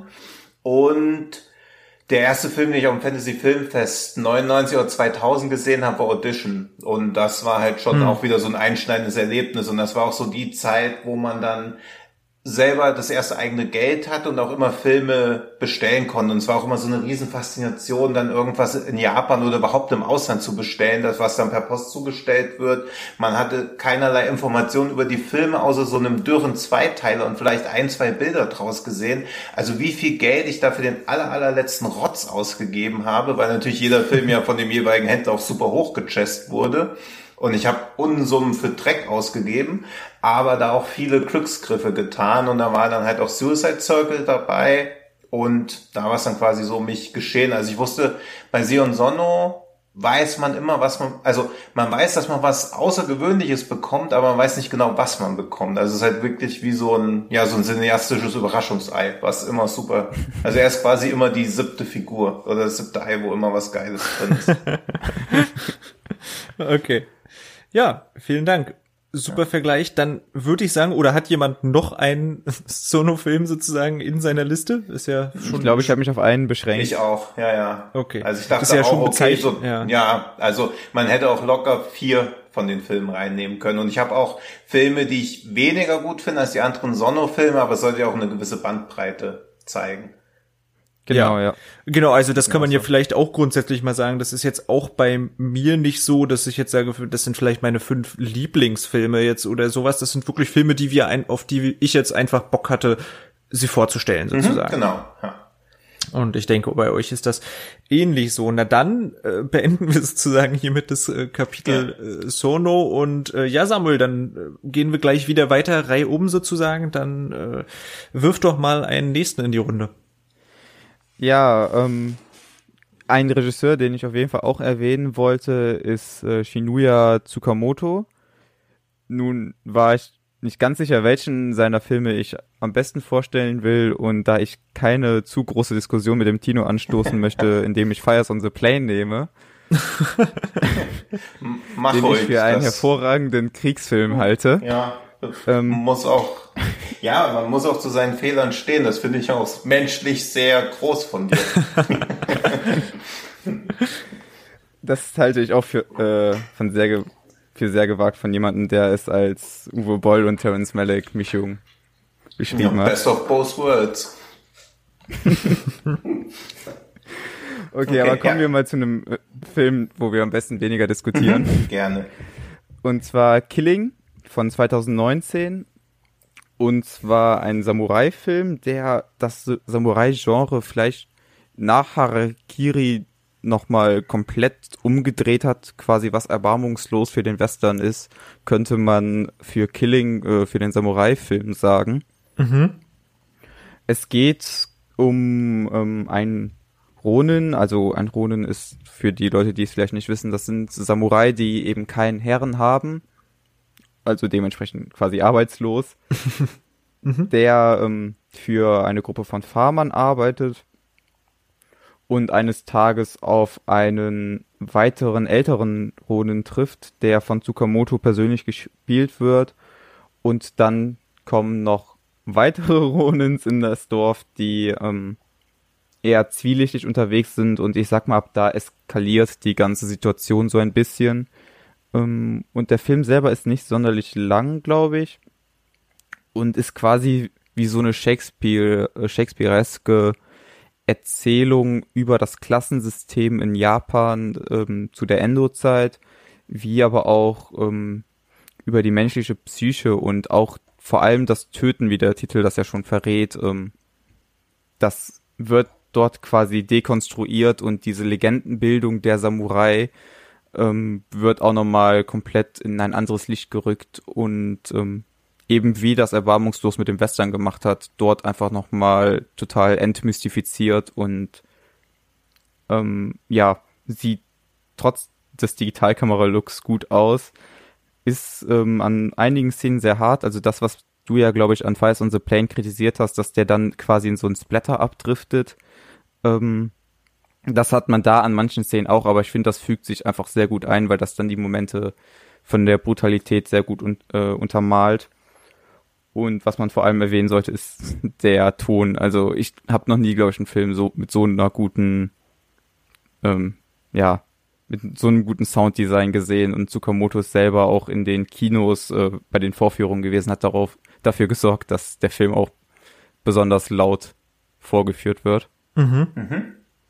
Also den habe ich auch auf jeden Fall noch auf meiner Liste, den habe ich noch nicht gesehen, aber weil du gerade Erbarmungslos erwähnt hast und ich wollte den eigentlich auch erst mit reinnehmen, also es gibt auch ein, ein japanisches Remake von Erbarmungslos mit Ken Watanabe in der Hauptrolle und den finde ich auch noch gelungener eigentlich als das Original, weil der deutlich rauer und schonungsloser ist.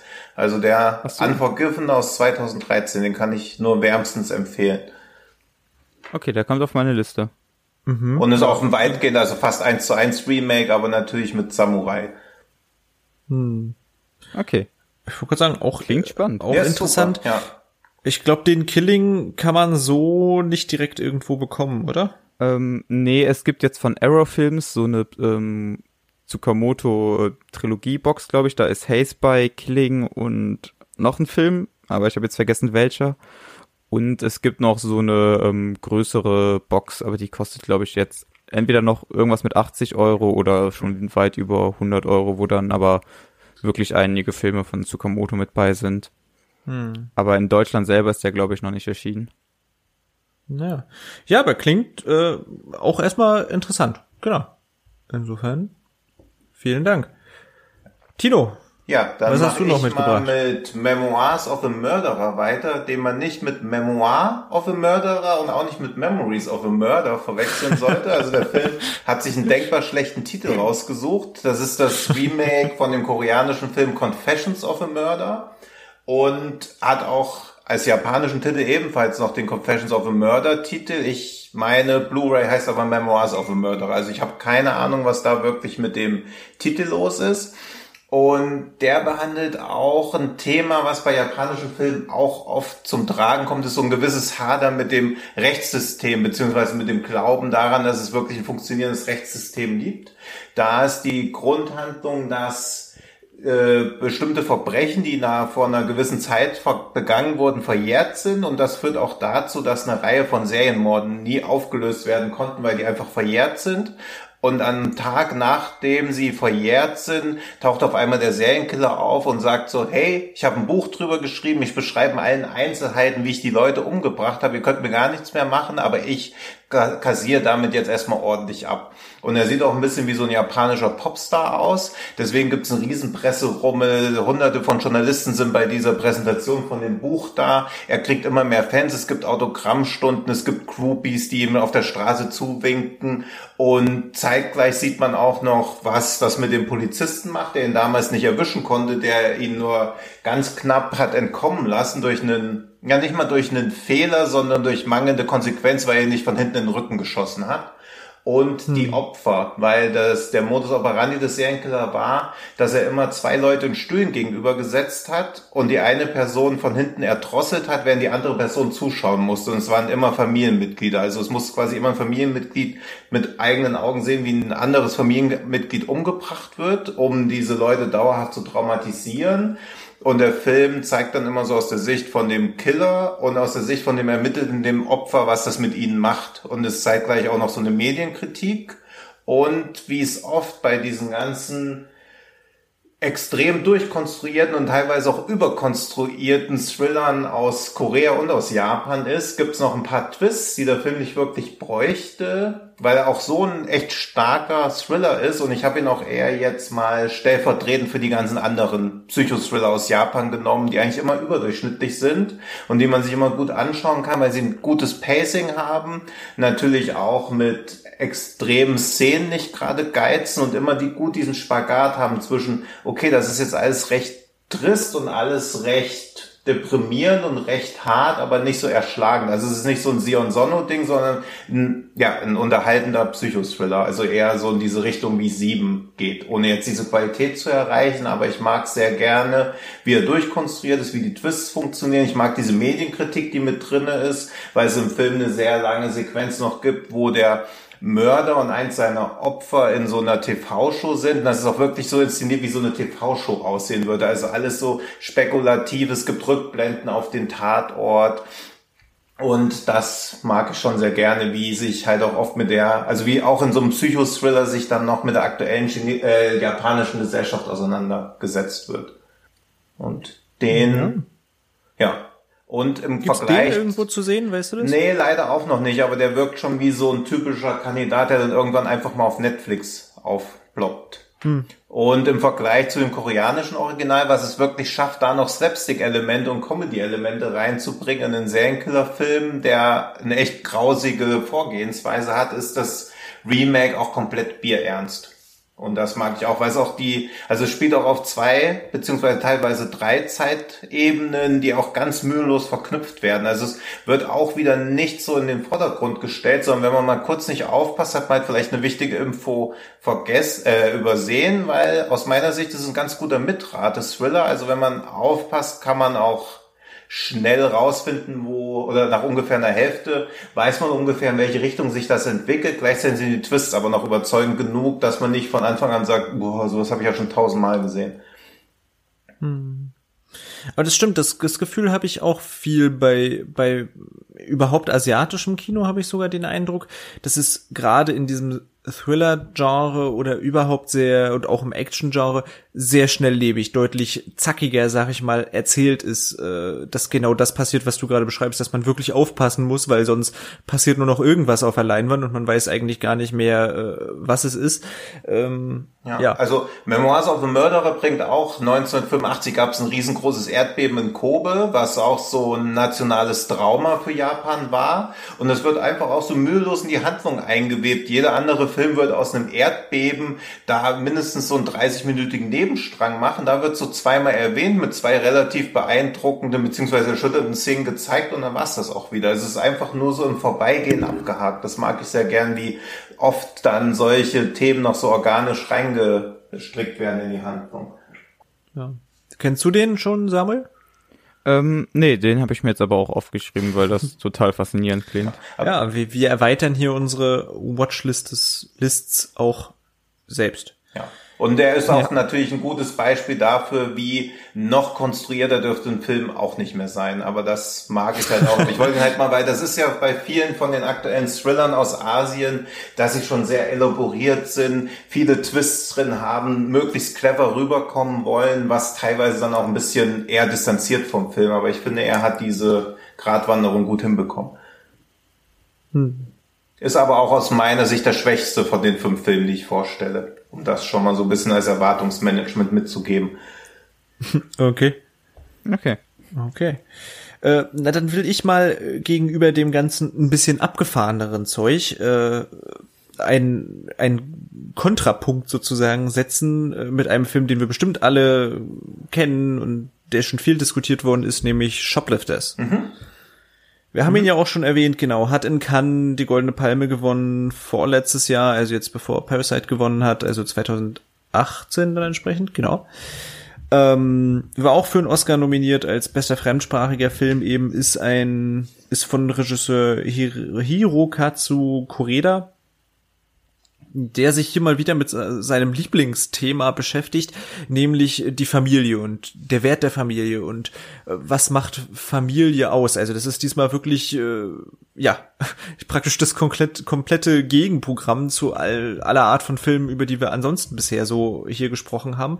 Es ist wirklich ein ruhig erzähltes Drama, aber äh, ganz fein, ganz äh, tolle, anrührende Momente letztendlich und, und was besonders gut gelingt, ist eben, dass es hier einen Twist gibt in diesem Film, den ich halt nicht natürlich jetzt spoilern will, aber an diesem Twist wird eben der Wert und vielleicht die Beschaffenheit der Familie mal ganz in ein völlig anderes Licht gerückt. Und das macht diesen Film unglaublich spannend, um letztendlich auch über Entscheidungen der Figuren, äh, insbesondere des Jungen, nachher zu reden und hinterfragt vielleicht, ja, eben Familien, äh, Zustände, die wir als gegeben hinnehmen und wirft da mal einen ganz anderen Blick drauf. Und das hat mir unglaublich gut gefallen. Also es war auch mein erster Kontakt mit Coreda. Ich habe mir danach mittlerweile schon mehr angesehen und habe dadurch erkannt, dass das so ein bisschen auch sein Lieblingsthema ist, eben die Familie. Mhm. Aber der funktioniert hier wirklich auch besonders gut. Und darum bin ich ganz froh, dass der doch so viel Anerkennung mittlerweile gefunden hat. Den gibt's auch so zum Stream bei Prime äh, anzuschauen und ist wirklich ein toll inszeniertes, äh, sehr gut funktionierendes Drama eben. Mhm. Der auch deutlich zugänglicher ist, glaube ich, als die meisten anderen Filme, die wir hier äh, erwähnen. Also da muss man eben noch nicht so viel rund um die japanische Kultur oder äh, sowas eben wissen. Da habe ich auch zum Beispiel den Eindruck, das Overacting, was wir schon mal beschrieben haben, dieses etwas übertrieben mimische, ist da eben nicht ganz so stark. Ja, Finde ich auch, dass genau. der sehr, also der ist ja so subtil und still erzählt, dass man ja auch gar keinen Twist erwartet. Also ich war da auch komplett ja. geplättet, als der Film dann auf einmal nochmal so eine andere Richtung einschlägt. Ja. ja. Ja. aber das funktioniert da eben wirklich unglaublich gut und ähm, ja, hat eben Spaß. Also Spaß ja, ist das falsche Wort auch ein bisschen bei dem Film, aber äh, ist eben interessant. Ja, hab den auch in einem vollbesetzten Kino gesehen. Am Ende wurde viel geweint und kann ich völlig nachvollziehen. Ja, insofern ja. einfach anschauen. Ja. Und weiter geht's. Sammel. Ja, ähm, Runde drei. Auch, es ist auch wieder eine gute Überleitung quasi. oh, Jetzt bin ich aber gespannt. Heu ja, heute haben wir einen guten Lauf. Ja, ähm, wir müssen auch immer verbinden, was wäre der nächstmögliche Film, den man hier am besten mit dem vorherigen verbinden könnte. Mhm. Ja, das war tatsächlich jetzt der, der auf meiner Liste als nächstes steht.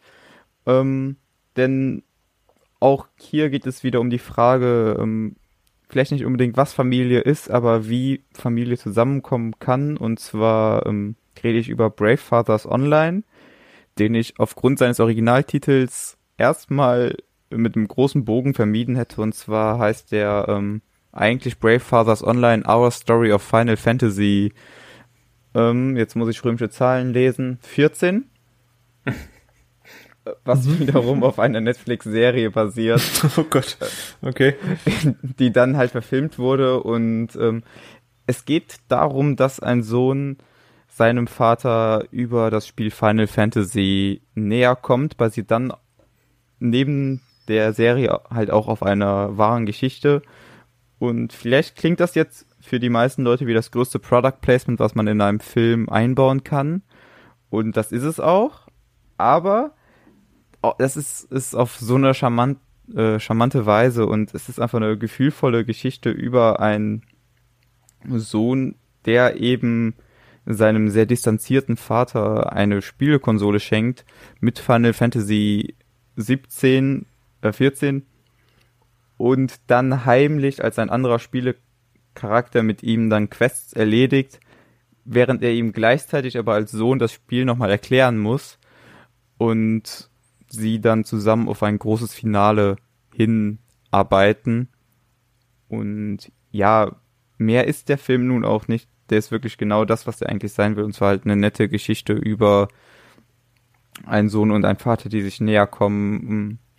Ist eine halbe Komödie, würde ich sagen, von einigen Szenen, aber das werden wir vermutlich auch in anderen Filmen, die wir noch, ähm, die, über die wir noch reden haben, dass die Japaner auch nicht davor zu, zurückschrecken, fast schon slapstick-artige Comedy hm. in ihre Filme einzubauen. genau, und da ist der Film auch wirklich verdammt gut drin und ähm, ja, genau. Deswegen wirklich trotz des Titels ähm, eine klare Empfehlung, auch als jemand, der mit Final Fantasy eigentlich nicht so viel anfangen kann. Okay. Kenn, kennst du den, Tino? Ich habe mal in die Serie reingeschaut und fand das auch alles im positivsten Sinne süß und ja und berührend, aber bin ich dran geblieben. Aber fand auch, also mhm. fand auch aus mehrerlei Sicht eben, weil du ja auch sagtest, dass es wie ein Product Placement wirkt, aber gleichzeitig so ein Spiel ja auch echt perfekter Handlungsort ist oder beziehungsweise perfekter Trigger, um so eine Handlung in Gang zu setzen. Bemerkenswert, dass das überhaupt existiert und auch schön, dass sowas existieren kann. Also ich, genau. wie das für Fans von so einem Spiel sein muss, dazu wirklich sowas zu finden, das ist ja ein Traum. Ja, und die Filmmusik selber ist dann natürlich auch die Musik von Final Fantasy XIV, mhm. ähm, was dann auch wieder für Fans halt Fanservice, aber wirklich im positivsten Sinne ist, weil sich das einfach auch super in die Inszenierung des Films einbaut. Mhm. Also Brave Fathers Online wirklich eine klare Empfehlung. Auch spannend, ja. Dann kann ich ja mal mit dem letzten wirklich abgefahrenen Film, den ich noch auf meiner Liste stehen habe, weitermachen. Das ist Deiner von Mika Ninagawa, die als Fotografin angefangen hatten. Die hat ein sehr großes Fable für florale Motive, was ich auch in ihren Filmen wiederfindet. Also sie hat vorher Sakuran gemacht, den habe ich leider auch noch nicht gesehen.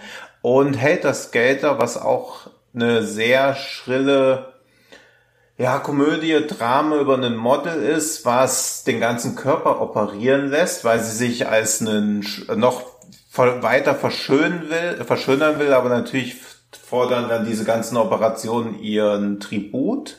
Den mag ich auch sehr gern, aber ich habe mich ein bisschen gegen den entschieden, weil ich Deiner den ungleich besseren Film von ihr finde. Und ich glaube, mhm. wenn ich den Inhalt kurz zusammenfasse, wird schon klar, warum.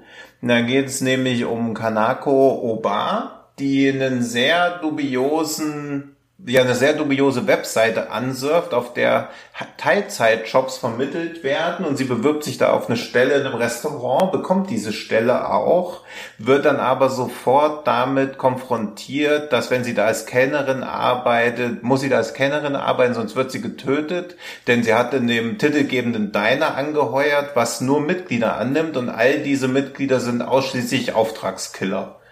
Das ist eine sehr abstruse Story. Also nach, zehn, nach ungefähr 15 Minuten ist man auch in diesem Diner drin und das ist auch der einzige Handlungsort des kompletten Films. Und dieses Diner mhm. ist so ja, der Inbegriff von Style over Substance. Also die Räume sehen ganz merkwürdig aus. Ein Raum, in dem so ein leicht depressiver Auftragskiller immer sich niederlässt, ist wie ein Friedhof gestaltet. Also stehen Gräber rum. Er sitzt dann an so einem Tisch in so einer riesengroßen Friedhofslandschaft. Dann gibt's noch einen kleinwüchsigen Auftragskiller, der, ich glaube, er heißt Hans oder Hansi, der auch immer in so einer Lederhose rumläuft und die Leute primär mit Essstäbchen umbringt. Und es werden so viele groteske und kuriose Charaktere eingeführt. Und wer mehr als einen Film gesehen hat, ahnt schon drauf, dass es halt in so einem 30-minütigen Massaker am Ende quasi ausartet. Viele Zeitlupenaufnahmen, unglaublich schöne Aufnahmen von Essen, weil sie dann natürlich auch nur das Beste der besten Sachen für die Killer machen wollen. Die Killer werden dann auch dementsprechend unruhig und ungehalten, wenn das Essen nicht gut ist, dass es auch in der Anfangsphase dann immer Tote unter ihnen gibt. Und es ist eine krasse Mischung aus John Wick, dann irgendeinem Over the Style Substance Musikvideo. Äh, Mika Ninagawa hat auch die ganzen Musikvideos für, jetzt muss ich kurz gucken, wie diese Band heißt. Ich selber kenne sie nicht. AKB 48. Und das scheint wohl so ein riesengroßes Ding. Also die hatten über 23 Nummer 1 Hits in Japan in den Charts.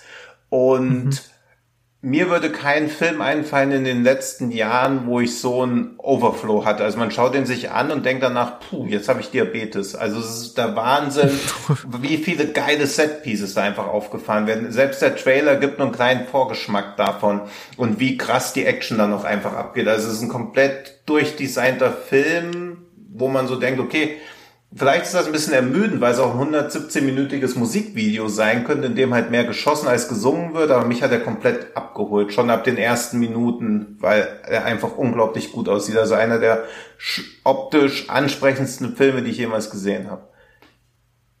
Und kommt ja, hoffentlich irgendwann auch mal raus, abgefahren. weil ich habe ihn auch noch im Fantasy Filmfest gesehen. Mhm. Ja, dort habe ich ihn leider verpasst. Tja, hm. bitte. Ja, das stimmt, da habe ich ihn auch verpasst.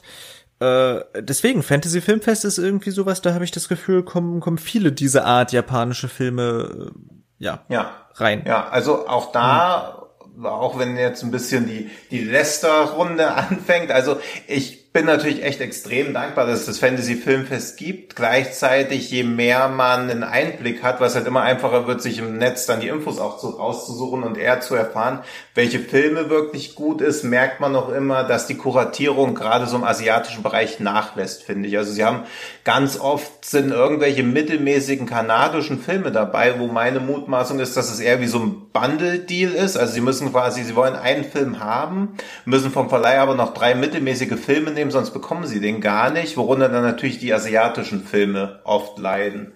Und sie kriegen mhm. den Bogen auch immer ganz gut hin, aber wenn man sieht, wie viele geile oder sehenswerte Filme China, Korea, Japan und auch Indien jedes Jahr rausbringen und wie wenig man dafür auf dem Fantasy Filmfest sieht, glaube ich schon, dass da noch ein Markt da wäre, generell die asiatischen Filme mehr nach Deutschland zu holen, was ja zum Beispiel auch dieses Nippon Connection Festival macht, was übrigens dieses Jahr ja auch online stattfinden wird, vom 9. bis zum 14. Genau. Juni. Das ist, glaube ich, auch für viele nochmal eine Chance, in dieses Kino reinzuschnuppern. Hm, ja. Das stimmt, das ich ist schon mal eine große Empfehlung, ja. ja. Haben wir gleich als Film eigentlich noch It Comes? Nee, ähm, aber Confessions und Word of Kanako, um schon mal also. einen Spoiler auf das, was in drei Minuten passiert, zu geben. Ich wollte It Comes auch erst mit reinnehmen, aber dann hätten wir halt wieder zwei Filme von einem Regisseur gehabt. Ging mir genau, nämlich äh, zunächst ja. auch so. Hm. Aber da wir ja Fantasy Filmfest erwähnt haben, können ja. wir noch ganz kurz vielleicht It Comes als Empfehlung, ohne zu sehr über den ja. Film zu reden, geben. Der ist mhm. wirklich super. Absolut. Ja. Und da haben wir doch wieder eine tolle Überleitung gebaut. ja, tatsächlich. Ja, auf jeden Fall.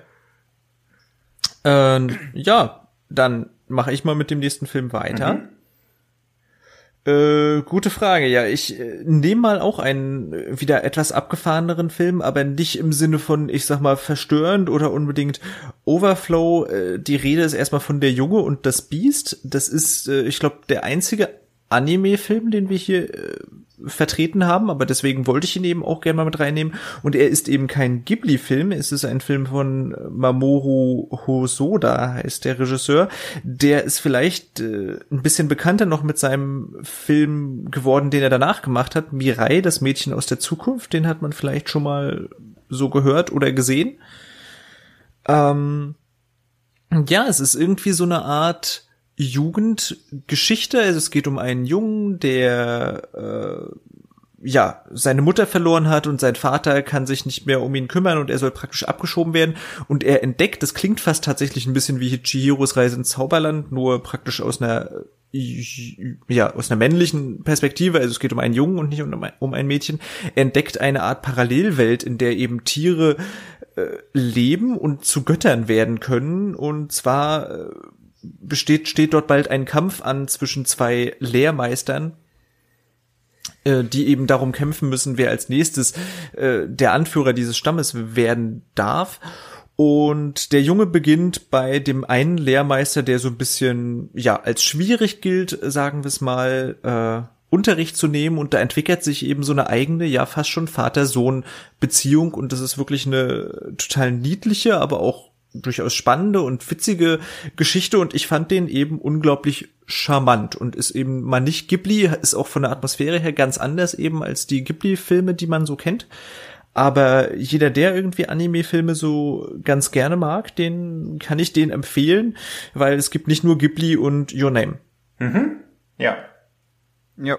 Ja. Kennt ihr den? Leider noch nicht, aber auch seit Jahr, Jahren auf der Liste. Also vielleicht drücke ich ihn jetzt mal ein paar hundert Stufen höher auf der Watchlist. ja, geht mir auch so. Ja. Ich kenne von ihm bis jetzt halt nur ähm, Mirai, den ich letztes Jahr ähm, in Düsseldorf auf ähm, den Japan-Tagen Mhm, den geschaut kenn ich habe. auch, ja. Und danach habe ich mir Hm. Genau, ja. Ich, wie du ja meintest, das ist ja sein bekanntester. Und ähm, Ja. dann habe ich mir auch Der Junge und das Biest, so Mhm. hieß der, ne? Genau, ja. Genau, den habe ich mir dann auch auf die Liste geschrieben, weil es den ja auch auf Netflix gibt. Genau, den gibt's auch auf Netflix und mir persönlich, also das, ich würde jetzt nicht unbedingt sagen, der ist äh, wirklich neutral betrachtet unbedingt viel besser oder sowas als als Mirai oder oder andersrum oder irgendwie so. Aber ich persönlich hatte mit dem noch ein bisschen mehr Spaß auch als mit Mirai. Also ich würde mir lieber den sozusagen auch einfach jetzt noch mal anschauen als Mirai. Okay. Ja, aber eben auch, äh, deswegen bin ich drauf gekommen, super abgefahren, wenn da irgendwelche äh, Bären und Otter und was weiß ich mit Samurai-Schwertern gegeneinander kämpfen und irgendwelche Lehrmeister spielen, dann hat das schon auch was sehr eigenes, ja. Hm, ja. Ja, macht aber eigentlich schon direkt Lust, wenn man das so hört. Genau. Es ist schon wieder so verrückt, das, das kann eigentlich nur Spaß machen. Ja, genau. ähm, soll ich dann direkt weitermachen? Gerne. Mit einem anderen Film, der so verrückt ist, dass der eigentlich nur Spaß machen kann. Ja. Ähm, und ja, jetzt nochmal auf die eine Überleitung von eben zurückzukommen. Ja. Und zwar mit, mit World Ja. of Kanako Ja. von Tetsuya Nakashima. Ähm, der, habe ich das Gefühl, relativ gemischt aufgenommen wird. Was ich auch sehr verstehen kann, denn das ist ein sehr verrückter Film, der sich auch nur sehr schwer beschreiben lässt, ähm, bei dem es um einen Ex-Polizisten gibt, äh, geht, dessen Tochter verschwindet und er sich nun auf die Suche nach ihr macht, wobei er dann von einer Vergangenheit seiner Tochter erfährt, die alles andere als rosig ist und so kippt der Film dann in nochmal eine andere Richtung. Mm, basiert dabei auf einem Roman und ist ein Psychothriller, der aber wirklich, ich glaube, jedes Genre, was es auf der Welt gibt, einmal in einen Topf wirft und dann mit einem total kranken, aber im positivsten Sinne kranken Film daherkommt. Und ja, ich weiß gar nicht genau, wie ich den Film noch weiter beschreiben kann. Der, der hat irgendwann mal mittendrin so eine ähm, LSD-Speed-Szene, die das japanischste ist, was man, glaube ich, in einem Spielfilm sehen kann. Und ähm, ja, was man auch für die Sion Sono-Filme sagt, ich glaube, das kann man auch sehr gut oft auf äh, Nakashima übertragen, dass die total böse sind. Du hast auch wirklich keinen einzigen Charakter, mit dem man irgendwie ansatzweise Sympathie, Hm. ja, Sympa ja, also selbst die Tochter, der Vater ähm, und jede Nebenfigur ist auf irgendeine Art und Weise unsympathisch und hassenswert, aber Ja. trotzdem macht der Film extrem viel Spaß. Ja, den mag Wobei ich Spaß auch richtig falsche gern Wort und er hat ja auch Ja. als Tagline Say Goodbye to Reason und das bringt's auch gut auf den Punkt. Also man braucht Ja. da gar nicht dran gehen und versuchen irgendwas zu erklären, sondern muss sich da einfach so mitziehen lassen. Zwar auch so irgendwie wider Willen, weil es halt echt sehr hart ist, sehr unangenehm und dieses, am Anfang denkt man ja noch, okay, vielleicht gibt's Identifikationsfiguren, aber spätestens nach der ersten ja, nach dem ersten Gespräch mit seiner Ehefrau ist halt auch klar, dass der Vater auch in keiner Weise eine Identifikationsfigur ist und man will irgendwie auch gar nicht, dass er seine Tochter findet, weil man nicht weiß, was passiert. Aber je mehr man über die Tochter erfährt, will man eigentlich so gar nichts mit ihnen zu tun haben, aber man will natürlich trotzdem sehen, was da passiert. Also es ist auch so eine, Ja. diese, da habe ich immer großen Respekt vor, wenn mir ein Film das Schicksal von Arschlöchern so nahe gehen lässt oder mich so damit infiziert, dass ich unbedingt sehen will, was mit ihnen, wie es weitergeht mit ihnen. Ja. Und der fährt wirklich auch mit einem enorm hohen Tempo Ja. seine ähm, Story dadurch. Mhm. Also das ist ja auch bei It Comes so und auch bei ja Confessions ist er ja wiederum ruhiger, wenn wir ja gleich vermutlich drauf eingehen durch die Zeitlupen. Aber ähm, während Confessions glaube ich ein Radiohead-Song ist, ist dann ähm, World of Kanako einfach Dubstep als Film, Mhm. der auch in Japan oder äh, für eine große Kontroverse gesorgt hat, habe ich herausgefunden, da die Kinos versucht haben, 15-Jährige mit Mhm. Rabattaktionen äh, in die Seele zu locken und der Film ist, glaube ich, alles andere als gerecht für 15-Jährige. Ja. Hm. Ja, und er war auch aber ab 15 freigegeben, weil Japan genau. andere Altersfreigaben hat, aber da war der Regisseur dann auch gezwungen, sich dafür zu entschuldigen, obwohl er dafür ja auch nichts kann. Also wenn Kinos ja, richtig. das so machen. Ja. Hm, genau. Und also, ja, ich Achso, sorry, ja. Ja, nee, ich, ich habe den mittlerweile äh, eben auch gesehen. Du hast den ja mhm. schon mehrfach so ein bisschen empfohlen und ja, ich kann verstehen, was man so ein bisschen an dem findet. Ich habe mich aber da eben äh, schon auch schwer getan, weil genau das, was ihr beschreibt, dieses äh, Say Goodbye to Reason, das, das trifft's eben sozusagen irgendwie. Da passieren Dinge sozusagen, die werden eben nicht aufgeklärt sozusagen oder da, da kann man nicht mehr hinterfragen. Das ist eben so trostlos und nihilistisch so nach dem Motto, es, es passiert eben einfach schlimmes Zeug in der Welt und es gibt abgefuckte Menschen, die nur von weiteren abgefuckten Menschen irgendwie umgeben sind. Und äh, ich kann verstehen, dass das dadurch eine eigene Atmosphäre kreiert und ich fand ihn, und das, das gelingt ihm auch total und damit ist er einzigartig irgendwie auch in seiner Atmosphäre. Aber mir fiel schwer daraus irgendwie ehrlich gesagt mehr mitzunehmen. Insofern kann ich, glaube ich, beide Seiten so ein bisschen verstehen. Wisst ihr, was ich meine? Also ich kann auch wirklich gut verstehen, ja. dass man eventuell mit dem Film nicht so viel anfangen kann, weil man sich halt schon fragen kann, was, was gibt mir das jetzt? Ja, das kann ich auch verstehen. Ich habe auch bei mir, wenn ich auf Letterbox schaue, einige von meinen ähm, ja, Freunden oder ähm, Letterbox ähm, Freunden, die denen irgendwie nur zwei Sterne oder so gegeben haben, weil das wirklich gar nichts für sie war. Und ich kann es total nachvollziehen. Es ja. ist sehr, sehr. Also ich sag mal, ich würde gerade sagen, zwei Sterne oder sowas, das finde ich jetzt auch hart, weil, weil eben das, das, was der Film eben, wie gesagt, will, diesen Nihilismus und dieses, dieses Trostlose und diese, diese Sinnsuche sozusagen, warum eventuell schlimme Taten passieren oder warum wird die Tochter so oder irgendwie sowas, das, das muss halt ins Leere laufen sozusagen in diesem Film und das, und diese Darstellung, die gelingt ja schon ganz gut. Insofern würde ich jetzt auf keinen Fall sagen, das ist ein schlechter Film. Ja. Ja. Mhm. ja, und den Leuten, die dem Film zwei Sterne auf Letterbox geben, würde ich gern HIV-Blut in ihre Schulmilch mischen, um auch mal wieder mir selbst eine Überleitung zum nächsten Film zu bauen, nämlich äh, Confessions von Tetsuya Nakashima, der ebenfalls ja der Regisseur von World of Kanako ist und er hat sich ja auch in den beiden Filmen sehr auf diese ja besondere Art von ah, von gefühlslosen bösartigen Schülern schon fast versteift, weil er auch da die Handlung beginnt damit, dass eine Lehrerin, Morigishu, Moriguchi heißt sie, äh, am letzten Schultag des Schuljahres in die Klasse kommt und sagt, sie wird nicht mehr als Lehrerin arbeiten und in einem ungefähr 25-minütigen Monolog erklärt sie genau warum. Denn ihre Tochter wurde umgebracht aus ihrer Wahrnehmung heraus und sie geht davon aus, dass es zwei Schüler aus ihrer Klasse waren, die sie umgebracht haben. haben. Und sie sagt auch, dass sie nicht den normalen Rechtsweg beschreiten wird, weil die Täter eben noch minderjährig sind und deshalb nicht bestraft werden können. Und deshalb hat sie ihnen HIV-positives Blut in die ihre Schulmilch gemischt, um sie mit HIV zu infizieren, beziehungsweise mit dieser Ungewissheit darüber, ob sie mit HIV infiziert wurden oder nicht, dazu zu bringen, darüber nachzudenken, was sie wirklich getan haben. Und dadurch löst sie halt so eine riesen Kettenreaktion aus, weil es sind dann Schüler A und Schüler B. Das ist in Japan so, wenn Jugendliche Straftät also Jugendliche straffällig werden, werden sie nicht verurteilt, sondern werden quasi in eine andere Schule gebracht und kriegen halt solche Tarnnamen, Schüler A, Schüler B, damit sie eben noch weiter teilhaben können an der Gesellschaft. Und deswegen werden die in dem Film da auch so genannt. Und es hat auf diese beiden Schüler ganz unterschiedliche Auswirkungen. Der eine Schüler wird von den Klassenkameraden gemobbt und wird aber dadurch, dass er die mögliche HIV-Infektion hat, kann er sich da aus diesem ganzen Mobbing-Kreislauf befreien, während der andere Schüler komplett in so eine Apathie und Angst reinfällt, dass er AIDS bekommen hat und sich deshalb nicht mehr wäscht und sich auch von seiner Mutter beziehungsweise von seiner Umfeld nicht mehr anfassen lässt, weil er Angst hat, alle zu infizieren. Und dann wird die ganze Handlung, was dazu geführt hat, wer wen wirklich umgebracht hat, wurde jemand umgebracht, was löst diese ganze Rache bei anderen Leuten auf, in mehreren Episoden erzählt, weil jeder sein eigenes Geständnis, daher auch der Titel Confessions ablegt und der Film dadurch in mehrere Teile aufgeteilt wird, bis er halt auf ein sehr unangenehmes und furioses Finale hinausläuft, was glaube ich noch so lange in Erinnerung bleibt.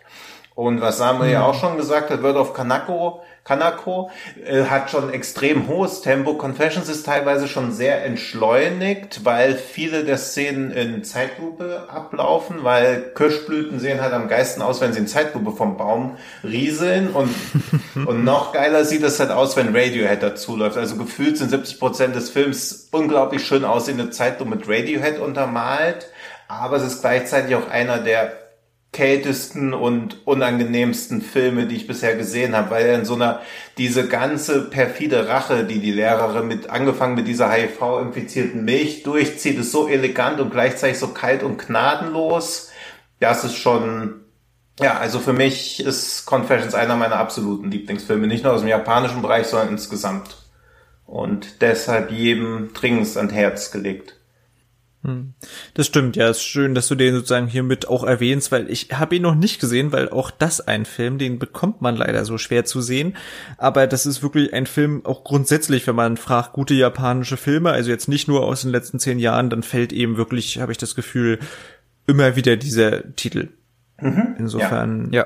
ja. Äh, ich glaube, den gibt's bei einem Amazon-Channel, wenn ich mich da nicht irre, wenn ja? die den nicht rausgenommen haben. Ja, da habe ich den zumindest mal gesehen. Okay, müssen wir nochmal gucken. Ja, ist halt echt schade, dass der, aber auch das ist wieder so ein zusätzlicher Punkt. Also wenn es dann mal in Deutschland im Kino lief, dauert es oft lange, bis er irgendwo wirklich rauskommt oder er landet halt auch gar nicht aktuell auf Streaming-Plattformen. Natürlich verstehe ich auch immer, dass es schwierig ist, auch auf Empfehlung dann einfach für 20 Euro eine Blu-ray oder so zu bestellen. Das führt ja. auch immer noch dazu, dass es halt immer schwierig ist, Filme aus Asien wirklich zu entdecken oder auch zu empfehlen, weil zwischen Empfehlung und wirklich gucken, wenn man den Film bestellen muss, ist halt auch nochmal, ja, Riesenunterschied.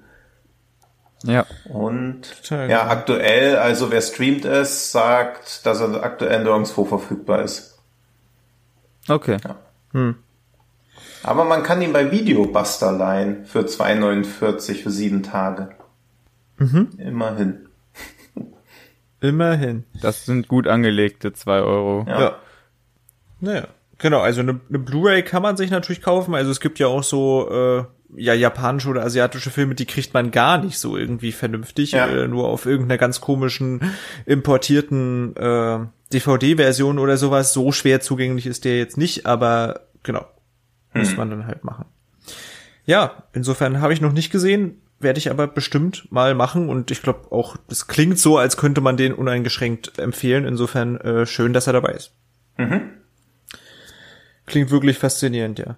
Ähm, genau, ich habe äh, als meinen vorletzten Film noch einen mit reingenommen, wo ich gar nicht sagen würde, das ist jetzt, da geht's mir fast so wie wie bei deinem äh, Film vorhin mit dem, wie, wie hieß der Memoirs of a Murder, ne? Mhm, ja. Genau. Äh, so geht's jetzt mir mit ähm, Blade of the Immortal. Das ist ein Film von äh, Takeshi oder Takashi Miike, ich weiß wieder nicht, wie er ausgesprochen wird, aber das ist eben ein Regisseur, das hätte mir irgendwie auch sehr wehgetan, ihn hier gar nicht so richtig erwähnt zu haben oder keinen Film von ihm drin zu haben, denn bei dem habe ich genauso das Gefühl, der ist äh, einer, der sehr stark sozusagen zumindest unser westliches Bild über das japanische Kino äh, geprägt hat. Also du hast ihn ja vorhin mit mit Audition schon schon erwähnt. Mhm. Äh, mit Ichi the Killer hat er noch mal einen Film, glaube ich, gemacht, der so sehr hoch und groß diskutiert worden ist. Der in Deutschland ja, glaube ich, immer noch nicht erhältlich ist, ne? Also der ist, glaube ich, indiziert, wenn ich mich da recht erinnere. Ja, ich glaube, er war auch mal beschlagnahmt, aber auf jeden Fall, das eruiere ich mal, während du weiter erzählst. Mach das mal. Äh, genau, und Blade of the Immortal, und das ist, äh, das ist wirklich faszinierend. Also wir hatten ja vorhin schon bei Shion Sono, dass er unglaublich viel produziert, teilweise so fünf, sechs Filme im Jahr. Äh, also Takeshi Miike scheint das wirklich nochmal total zu toppen, denn Blade of the Immortal ist 2017 erschienen und das ist, sage und schreibe, sein 100. Film. Ähm, ja, das ist eben absolut Wahnsinn. Ich glaube, äh, letztes Jahr lief auch auf dem Fantasy-Filmfest First Love. Ich weiß nicht, ob ihr den gesehen habt. Ähm, ja, habe ich sogar auf dem Festival gesehen. Genau, das war, glaube ich, dann sein 103. Film schon. Und ich habe jetzt einfach seinen hundertsten eben genommen, weil er dort wirklich so alles zelebriert, habe ich den Eindruck, was, was er halt so, so gerne mag. Also er ist wirklich der, der König des Gemetzels. Es ist ein völlig abgefahrener, überdrehter Samurai-Film. Es basiert auf einem Manga und äh, ja, ein klassisch, also irgendwie ein bisschen blöder, aber durchaus sehr unterhaltsamer und spaßiger Film. Ich weiß bei dem tatsächlich gar nicht so viel, was ich zu dem äh, großartig mehr erzählen soll. Aber wer wirklich einfach auf einen sehr unterhaltsamen, kurzweiligen Samurai-Film, der mit Blut praktisch nicht sparsam umgeht, äh, Lust hat, der kann durchaus zu dem greifen. Man hätte hier auch von ihm 13 Assassins zum Beispiel wählen können. Der ist, glaube ich, auch aus den letzten zehn Jahren. Den fand mhm. ich auch ziemlich cool. Ähm, aber ja, da gibt's wahnsinnig viele Filme eben von ihm. Äh, ja, kennt ihr den Film? Äh, ich habe den auch gesehen, ich mochte den auch und ich hatte auch überlegt, ob ich Lesson of the Evil noch mit reinnehme, der aus 2012 ist mit mhm, dem mhm, Hauptdarsteller aus ihm, Memoirs of a Murderer. Da schließt sich wieder der Kreis, der da einen Schullehrer spielt, der dann schlussendlich, um das Ganze mal umzudrehen, der an seiner Schule Amok läuft. Also es ist mal nicht ein Schüler, der Amok läuft, sondern ein Lehrer und dieser Amoklauf ist auch, also Takashi Miike-artig von einer extremen Brutalität und Kälte geprägt, dass man teilweise schon so denkt, okay, das ist schon richtig übel und auch das hat in Japan auch entsprechende Reaktionen auf sich, äh, nach sich gezogen. Hm. Ja, Mieke ist bei mir noch so eine ähm, Bildungslücke, die ich jetzt vermehrt versuche zu schließen. Ich bin mit 13 Assassins nicht so ganz warm geworden, aber auch weil mir der Film so ein bisschen falsch verkauft wurde. Mhm. Der ist ja anfangs dann doch relativ ruhig. Ähm, und ja, aber ich fand First Love zum Beispiel klasse und auch Audition, hm. bei dem ich anfangs nicht ganz wusste, wie ich jetzt, also wie ich den Film jetzt überhaupt finden soll, weil der ja schon wirklich sehr einzigartig ist. Ähm, aber das hat auf jeden Fall gereicht, um meine Faszination mal zu wecken und die anderen Filme von ihm jetzt auch mal nachzuholen. Ja. Total, also ja, Blade of the Immortal, der gibt halt wirklich, ich glaube, knapp über zwei Stunden Vollgas, ist halt ein Samurai-Fantasy-Film, wo es Action bis zum äh, geht nicht mehr eben gibt und ja, der ist da einfach für, für mich hoch unterhaltsam. Muss mhm. man mögen, klar, aber wenn man eben einfach, das ist so ein klassischer Film, abends, man hat vielleicht nicht Lust auf was Anspruchsvolles, auf ein bisschen Action, auf vielleicht was ein bisschen was Abgefahrenes, aber doch Seichtes, dann kann man den gucken und hat einfach eben eine gute Zeit. Ja, das ist also bei, ich habe natürlich bei Weiben auch nicht alle Mieke-Filme gesehen, weil auch das, also wie du sagtest, der hundertste Film. Wenn man jetzt jede Woche einen japanischen Film guckt, ist man zwei Jahre nur mit Mieke beschäftigt. Das ist halt Wahnsinn. Ja. Also das ist ja ähnlich wie, das ist sehr Wahnsinn, ja. wie immer, wenn ich mir mal ein Stephen King Buch kaufe und es dann nicht sofort lese, hat er schon wieder Neues geschrieben. Also man kommt ja auch da kaum hinterher. Dieser Output ist Wahnsinn und zeigt auch ein bisschen, ja. wie du in der japanischen Filmindustrie arbeiten kannst. Also auch das findet sich ja in Hollywood nicht wieder und auch in Deutschland nicht mal ansatzweise. Also hier gab es mal Fassbinder, der ein Ding nach dem anderen rausgehauen hat, aber auch das, ja, geht inzwischen ja gar nicht mehr und das sind ja auch keine Amateurfilme. Also und auch keine Filme, die sich auf einer Idee ausruhen, sondern weil was an First Love oder so an vielen einzelnen schönen Ideen rausballert. Das ist halt Wahnsinn. Ja, also ja. auch immer, ich habe, also das merkt man schon, finde ich, an seinen Filmen. Die sind selten, ich sag mal, in ihrem Gesamtkonstrukt äh, eben gut konzipiert. Also mhm. ich habe eher das, der, der wirft einfach ständig ja. alles rein, auf was er halt Bock hat, schüttelt das einmal im Shaker kräftig durch und dann kommt da halt so, so ein Zeug einfach bei raus, wo, wo wie du sagst, viele schöne kleine Ideen vielleicht mhm. drin sind. Das große Ganze geht ihm meistens abhanden, also deswegen bleibt es eben auch meistens bei seichter Unterhaltung und ist dann nicht mehr. Ja, das aber finde ich halt auch, ja. also dass ihn das Sion Sonum abgelöst hat. Er haut ja auch immer noch viele Filme raus, aber die sind für sich auch immer alleinstehende Kunstwerke, während Mieke, das sind halt viele Fingerübungen, viele gute Ideen, aber danach denke ich mir auch oft, was ich mir auch oft nach so einem Pixar-Film zum Beispiel denke, das war ja alles ganz toll. Oder nicht Pixar, so Dreamworks oder so. Das war ja alles ganz toll, aber was habe ich da jetzt persönlich für mich mitgenommen? Also es ist irgendwie ja. zu wenig. Mhm. Ich bin gut unterhalten, denke danach aber, hm, vielleicht hättest du mal noch ein bisschen mehr Energie oder so reinstecken sollen, anstatt jetzt schon wieder am nächsten Film zu sitzen.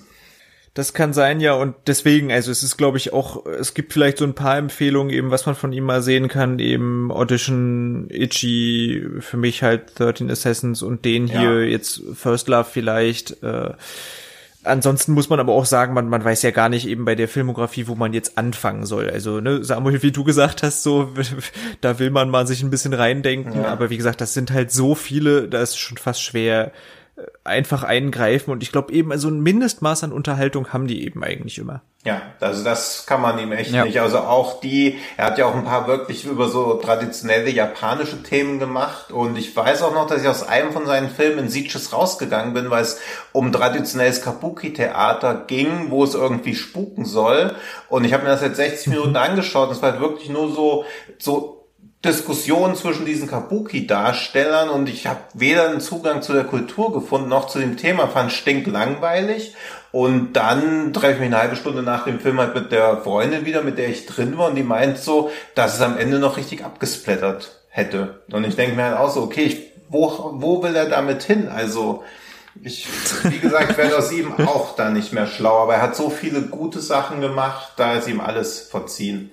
Und ich finde halt diesen Ausdruck wahnsinnig. Also, das kann ich mir ja. überhaupt nicht erklären, wie das funktioniert. Deswegen, das frage ich mich wirklich auch. Also, das würde mich fast mal interessieren, ob da jemand von euch eben Hintergrundinfos hat. Also wirklich, der ballert ja jedes Jahr irgendwie mindestens vier, fünf Filme so raus.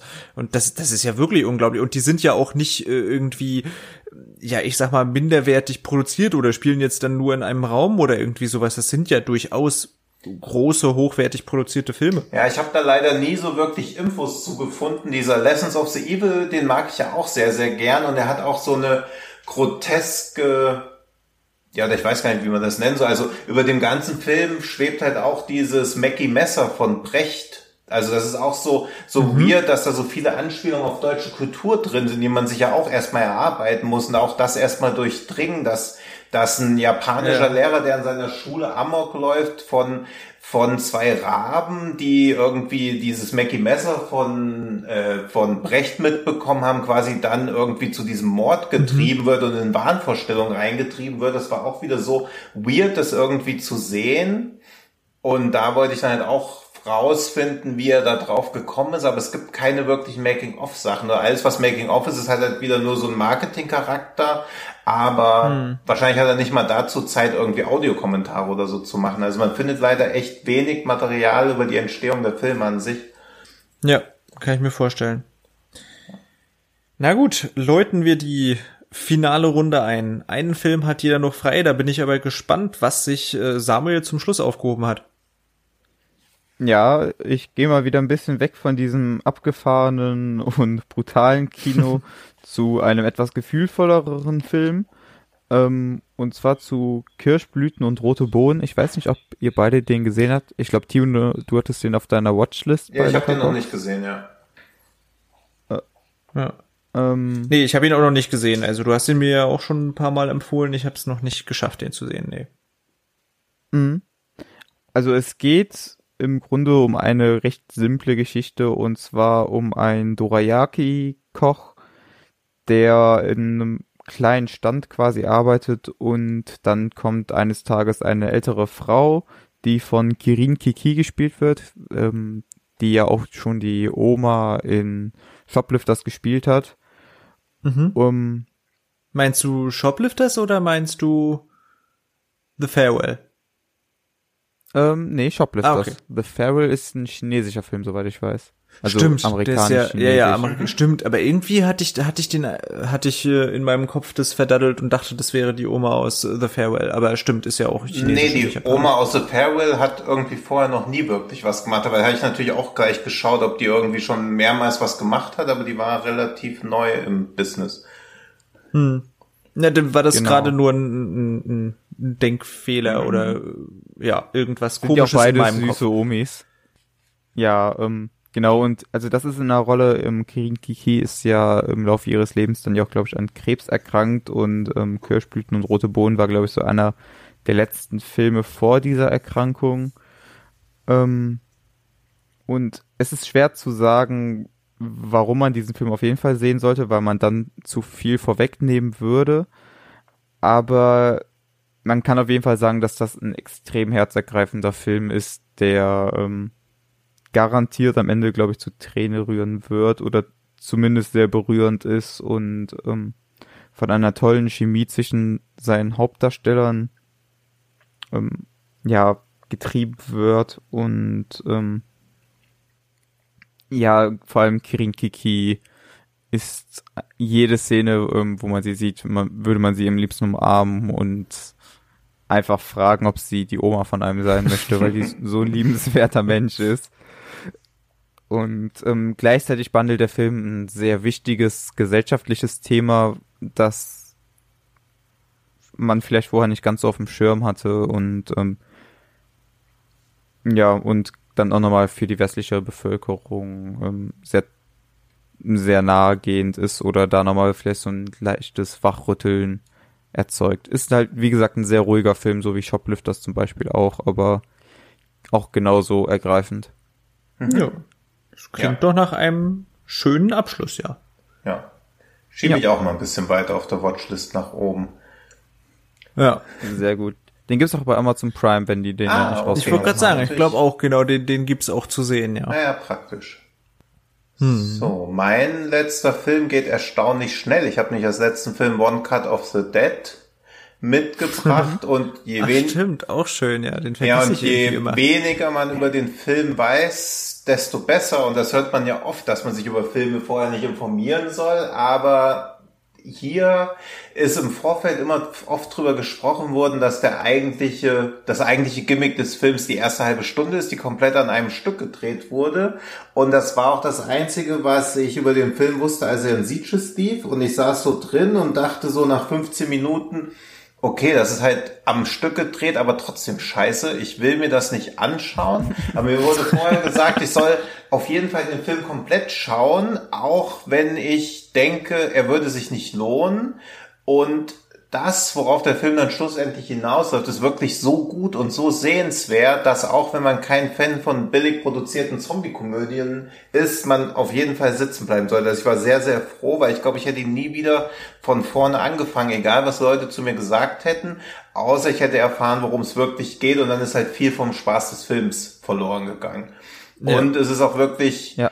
Also die Entstehungsgeschichte ist super toll. Der wurde von Studenten von der Filmschule in Tokio gedreht, hat 27.000 Dollar gekostet, hat aber allein in Japan über 20 Millionen eingespielt. Also das mhm. ist mal wieder so eine komplette, Leute haben einfach Bock, was auf die Beine zu stellen und machen dann was komplett Unverbrauchtes, komplett Neuartiges für ein Apfel und ein Ei und haben so einen großen Erfolg damit. Also das ist alles echt wunderschön. Lief sogar auch in Deutschland im Kino, zwar nur kurz, aber ist auch ganz gut zu erreichen, weil wie so oft im asiatischen Bereich hat Koch Media ihn dankenswerterweise rausgebracht und ja, ist eine der besten Meta-Komödien, die ich jemals gesehen habe. Ja, ich habe auch das Gefühl, der hat sich jetzt schon fast so einen kleinen Kultstatus mhm. irgendwie erarbeitet. Also ich kann mir sehr gut vorstellen, dass man noch in einigen Jahren von diesem Aber, Film sprechen wird, ja. obwohl niemand mehr als über die erste halbe Stunde was zu dem Film sagen ja, kann. Ja, eben, das ist halt so ein bisschen das Problem, dass man die halt so quasi in Kauf nehmen muss und technisch ist sie ja trotzdem gelungen, auch wenn sie cheesy aussieht. Aber der eigentliche Twist liegt ja woanders und allein die Tatsache, in wie vielen Jahresbestenlisten oder jetzt auch in Jahrzehntesbestenlisten der Film aufgetaucht ist. Ja. Also da einfach genau, komplettes ja. Vertrauen haben, wirklich glauben, dass das Wasser nicht tief ist und nicht zu kalt, dass wir euch reinwerfen und einfach anschauen. Ja, und vor allem wirklich, ja. also ich kenne halt zwei Leute, die nicht über diese erste halbe Stunde hinausgekommen sind, mhm. sozusagen, und den vorher halt abgebrochen haben, weil mhm. sie gesagt haben, äh, das ist nix. Äh, aber genau, so, so blöd wie es klingt, so, ich, ich weiß, ich, ich erinnere mich auch mal an einen Podcast, ich glaube Cinema Strikes Back, die haben den auch mal besprochen. Mhm. Und da ging es auch darum, sogar ob die, um diese Diskussion, ob nicht ein Film einen von Anfang an irgendwie packen muss. Und und ob das noch ein guter Film werden kann, wenn man den eigentlich am Anfang total blöd findet. Und dieser Film ist das perfekte Beispiel, wo man wirklich sagen muss, ja, der, wenn man den komplett gesehen hat, dann hat man auch sogar richtig Lust, nochmal die erste halbe Stunde zu sehen. Ja, genau. genau ja. Ja. Also man muss so ein bisschen im Zweifel für den Angeklagten mitbringen, weil der Film, wenn man die erste halbe Stunde überspringt, bringt einem auch überhaupt nichts, aber man muss nee. sie quasi mitnehmen. Und natürlich, wenn sowas mal Konzept wird, dass die erste halbe Stunde einen abfuckt und danach erst Sinn bekommt. Ich glaube, das da kann man kein Genre draus machen, aber so als alleinstehender nee. singulärer Film, der das so gemacht hat, ist das wahnsinnig gut. Genau, aber aber ja, es ist zumindest genau. die die Idee eben, dass ein Film schon in sich als Gesamtwerk eben betrachtet werden muss und eigentlich nicht zu früh aufgegeben werden sollte grundsätzlich. Ja. Aber ja, das ist ja wirklich auch ein besonderes Beispiel, weil wie du ja sagtest, nachdem der Film dann ja vorbei ist, ähm, dann denkt man ja nochmal an die erste halbe Stunde zurück Ja. und dann ist die halt nicht mehr so, wie man sie eigentlich in Erinnerung Mhm. hatte. Ja. Ähm, und das ist wirklich mit keinem anderen Film, glaube ich, vergleichbar, zumindest von den Filmen, die ich bis jetzt gesehen habe. Das stimmt. Also wirklich auch ein, auch ein toller Abschluss, weil den fand ich auch wirklich hochunterhaltsam. Vielleicht wirklich einer der mit unterhaltsamsten Filme eben, die ich auch so in den letzten ein, zwei Jahren gesehen habe. Ja, und er tut sich halt mit dem internationalen Titel keinen Gefallen. Also im Original heißt er Stoppt die Kamera nicht. Und also übersetzt das fast schon wesentlich besser auf, weil dieses One Cut of the Dead lenkt halt sehr irgendwie das Augenmerk auf diesen One-Shot am Anfang. Ja. Ja. Okay, dann, äh, ich habe mir einen Film zum Schluss aufgespart, weil ich habe mir gedacht, ich kann jetzt vielleicht keine direkte Überleitung von, äh, von One Cut of the Dead machen. Dafür kann ich einen ganz, ganz großen Bogen spannen. Ihr habt ja beide erzählt, ihr seid mit Godzilla äh, ja an den japanischen Film zumindest äh, herangeführt worden oder habt da einen gewissen Erstkontakt. Ich habe zum Abschluss äh, die neueste japanische Version von Godzilla, nämlich den Film Shin Godzilla, mitgebracht. Ähm, ja, habt ihr den beide gesehen? Nee, bis Ja, jetzt schon, ja. Eine gute Wahl. Ja. Ja, danke. Äh, und ich finde, also ich sag mal, die amerikanischen Versionen, jetzt dieses neue natürlich, Godzilla von, ich glaube, 2014 ist der und natürlich jetzt auch das, das neue hier, Godzilla 2 praktisch, das, das sind ganz coole Monsterfilme, also da habe ich irgendwie auch Spaß dran gehabt, aber der Film jetzt, also Shin Godzilla, der schafft es halt wieder tatsächlich zu diesen Ursprüngen, also zu diesem ersten Godzilla-Film und seiner äh, ja politischen und und historischen Botschaft irgendwie zurückzukommen. Also es geht eben mal wieder um die ja Angst vor irgendwie einem einer atomaren Urmacht sozusagen, die man jetzt irgendwie deuten kann, sei es äh, sei es ein eine andere Partei sozusagen, also eine andere kriegerische Partei oder sei es eben die Natur, die zurückschlägt und dann eben wie wir Menschen damit in unserer aktuellen Gesellschaft umgehen können. Also es geht ganz viel darum, wie dann die Politik darauf reagiert. Ich finde, man muss sich ein bisschen an die Effekte gewöhnen von dem Film. Der hatte jetzt nicht wahnsinnig viel Budget, gerade wenn man eben die amerikanischen Versionen jetzt äh, gewohnt ist. Aber das tut dem Film wirklich keinen Abbruch, weil der macht da wahnsinnig viel Spaß, ist durchaus auch, auch gesellschaftlich sozusagen interessant, was da politisch dann äh, passieren kann und immer wieder schöne Sätze, nett inszeniert, ganz viel Spaß an der, an der Trickkunst eben auch. Und ja, der hat mich wirklich äh, begeistert, obwohl ich jetzt auch nicht ein kompletter Godzilla-Geek bin und da ganz, ganz viel kenne und das jetzt nicht in einen ganz großen Rahmen einordnen kann. Aber ich finde, der lohnt sich total. Ich weiß nicht, ob du da mehr zu sagen kannst, sozusagen, Tino, auch welche Stellung der vielleicht in diesem gesamten japanischen Godzilla-Universum hat. Aber ja, ich hatte richtig viel Spaß. Na, ich glaube auch, dass er zu, also jetzt wieder, ja, dass Godzilla wieder zu alter Größe, im wahrsten Sinne des Wortes auch da zurückwächst, weil ja lange Jahre gar nichts passiert ist. Ich finde auch den, beide US-Godzilla, beziehungsweise auch den älteren Godzilla, beide furchtbar. Und diese, Okay. weil sie, ja, weil sie versuchen, irgendwie die menschlichen Aspekte in den Vordergrund zu stellen, was ja aber nicht funktioniert, wenn es nur darum geht, oh Gott, oh Gott, mein Sohn ist irgendwo. Also es wird ja wieder auf so Einzelschicksale runtergebrochen, während Shin Ja. Godzilla sehr schön eher so auf ein gesellschaftliches Problem runterbricht. Und noch diese generelle Angst und Panik. Also bei Shin Godzilla fühlt sich wieder so an, als ob es um irgendwas geht. Und ich glaube, das werden so Filme nie ablegen können, dass man nicht trotzdem sehen will, dass Godzilla noch mehr kaputt macht, auch wenn noch mal ein paar hunderttausend Menschen dabei sterben werden. Also das wird man nie wegbekommen, dass der Zuschauer sich irgendwann denkt, oh bitte, hoffentlich besiegt der Godzilla möglichst schnell. Das ist natürlich gleichzeitig Segen, äh, Stärke und Schwäche von solchen Filmen. Aber ich finde ihn wesentlich ernstzunehmender als die ganzen Hollywood-Godzilla-Filme und deswegen auch deutlich gelungener. Weil er halt wieder dieses Trauma von der Atombombe und diese ganzen Unwägbarkeiten und Auswirkungen von sowas besser auf den Punkt bringt. Also er ist nicht so ein, nicht so ein heiteres, unbekümmertes Spektakel. Ja. Genau, das meine ich mit mit diesen alten Ideen. Und ich habe mir dann wieder jetzt noch mal gedacht, verdammt, Godzilla ist eines der der eben äh, ja, was heißt coolsten, aber zumindest äh, interessantesten Filmmonster, weil es eben so eine tiefere Bedeutung dahinter eben gibt, ja. wofür dieses Monster stehen kann. Und das kann ja gerade aus heutiger Sicht in wie gesagt ganz ganz viele verschiedene Deutungen gehen. Und das schafft diese diesen diese Idee schafft der Film wieder richtig gut aufzuleben. Ja. und das das freut eben. Und das meine ich genau. Die amerikanischen Versionen sind damit eben überhaupt nicht vergleichbar, weil die eben nicht so gesellschaftlich und historisch eben denken. Die finde ich aus, als reiner Monsterfilm persönlich auch zumindest unterhaltsam. Keine richtig starken Filme, aber ich zumindest unterhaltsam. Aber genau, das ist praktisch wirklich der, die Ursprungsidee von Godzilla mal wieder in einem modernen Setting gut umgesetzt. Mhm, absolut. Ja. Ja. Damit. Ja. Okay. Kommt auf meine Liste oder beziehungsweise rutscht dann. Gibt's um sogar auch, glaube ich, sogar, äh, also dann kostenlos praktisch bei Prime zu sehen. Stimmt, den hatte ich auch irgendwo entdeckt, ja. Ja, insofern Jo, sehr kann cool. man sich auch geben. So, ja, ich finde, wir sind praktisch auch durch fast zwei Stunden haben wir jetzt hier äh, gesprochen und ich finde, ehrlich gesagt, äh, obwohl wir uns so jetzt an einzelnen Filmen abgearbeitet haben, haben wir, habe ich das Gefühl, wir haben echt vieles so Wichtige für das japanische Kino der letzten zehn Jahre besprechen können. Oder gibt's euch da was, was ihr noch mal abschließend mitgeben möchtet, was was euch äh, irgendwie gefehlt hat und ihr eben den Zuhörerinnen und Zuhörern mitgeben möchtet? gefehlt nicht. Also es ist, glaube ich, eher da dem zu Schulden zu kommen, dass halt diese diese Horrorwelle, die in Japan so eher Anfang der 2000er zu finden war, jetzt ein bisschen abgeebbt ist, beziehungsweise da viel überdurchschnittliches noch rauskommt, aber nichts mehr wirklich Geiles, abgesehen jetzt von zum Beispiel It Comes. Aber im Horrorfilmbereich ist Japan nach wie vor sehr stark. Das kam jetzt, glaube ich, ein bisschen zu kurz bei uns, weil wir halt wirklich Das stimmt, so das haben wir nicht so vertreten, ja. aber es ist für Horrorfilme ja auch immer wirklich sehr, sehr schwer, so einen bleibenden Eindruck zu machen und nicht einfach nur ein Gänsefüßchen extrem spannend und creepy zu sein. Deswegen ist das ja bei besten Listen oft so, dass man da keine reinrassigen Horrorfilme dabei hat, sondern eher sowas wie Midsommar zum Beispiel oder so. Was jetzt im japanischen Bereich ist meistens echt immer reinrassiger Gruselhorror, ohne jetzt wirklich noch gesellschaftliche Themen oder so oder eine weitere Metaebene abzuarbeiten. Na gut, dann würde ich sagen, bedanke ich mich insbesondere bei dir, Tino. Vielen Dank, dass du die Ja. Zeit hattest.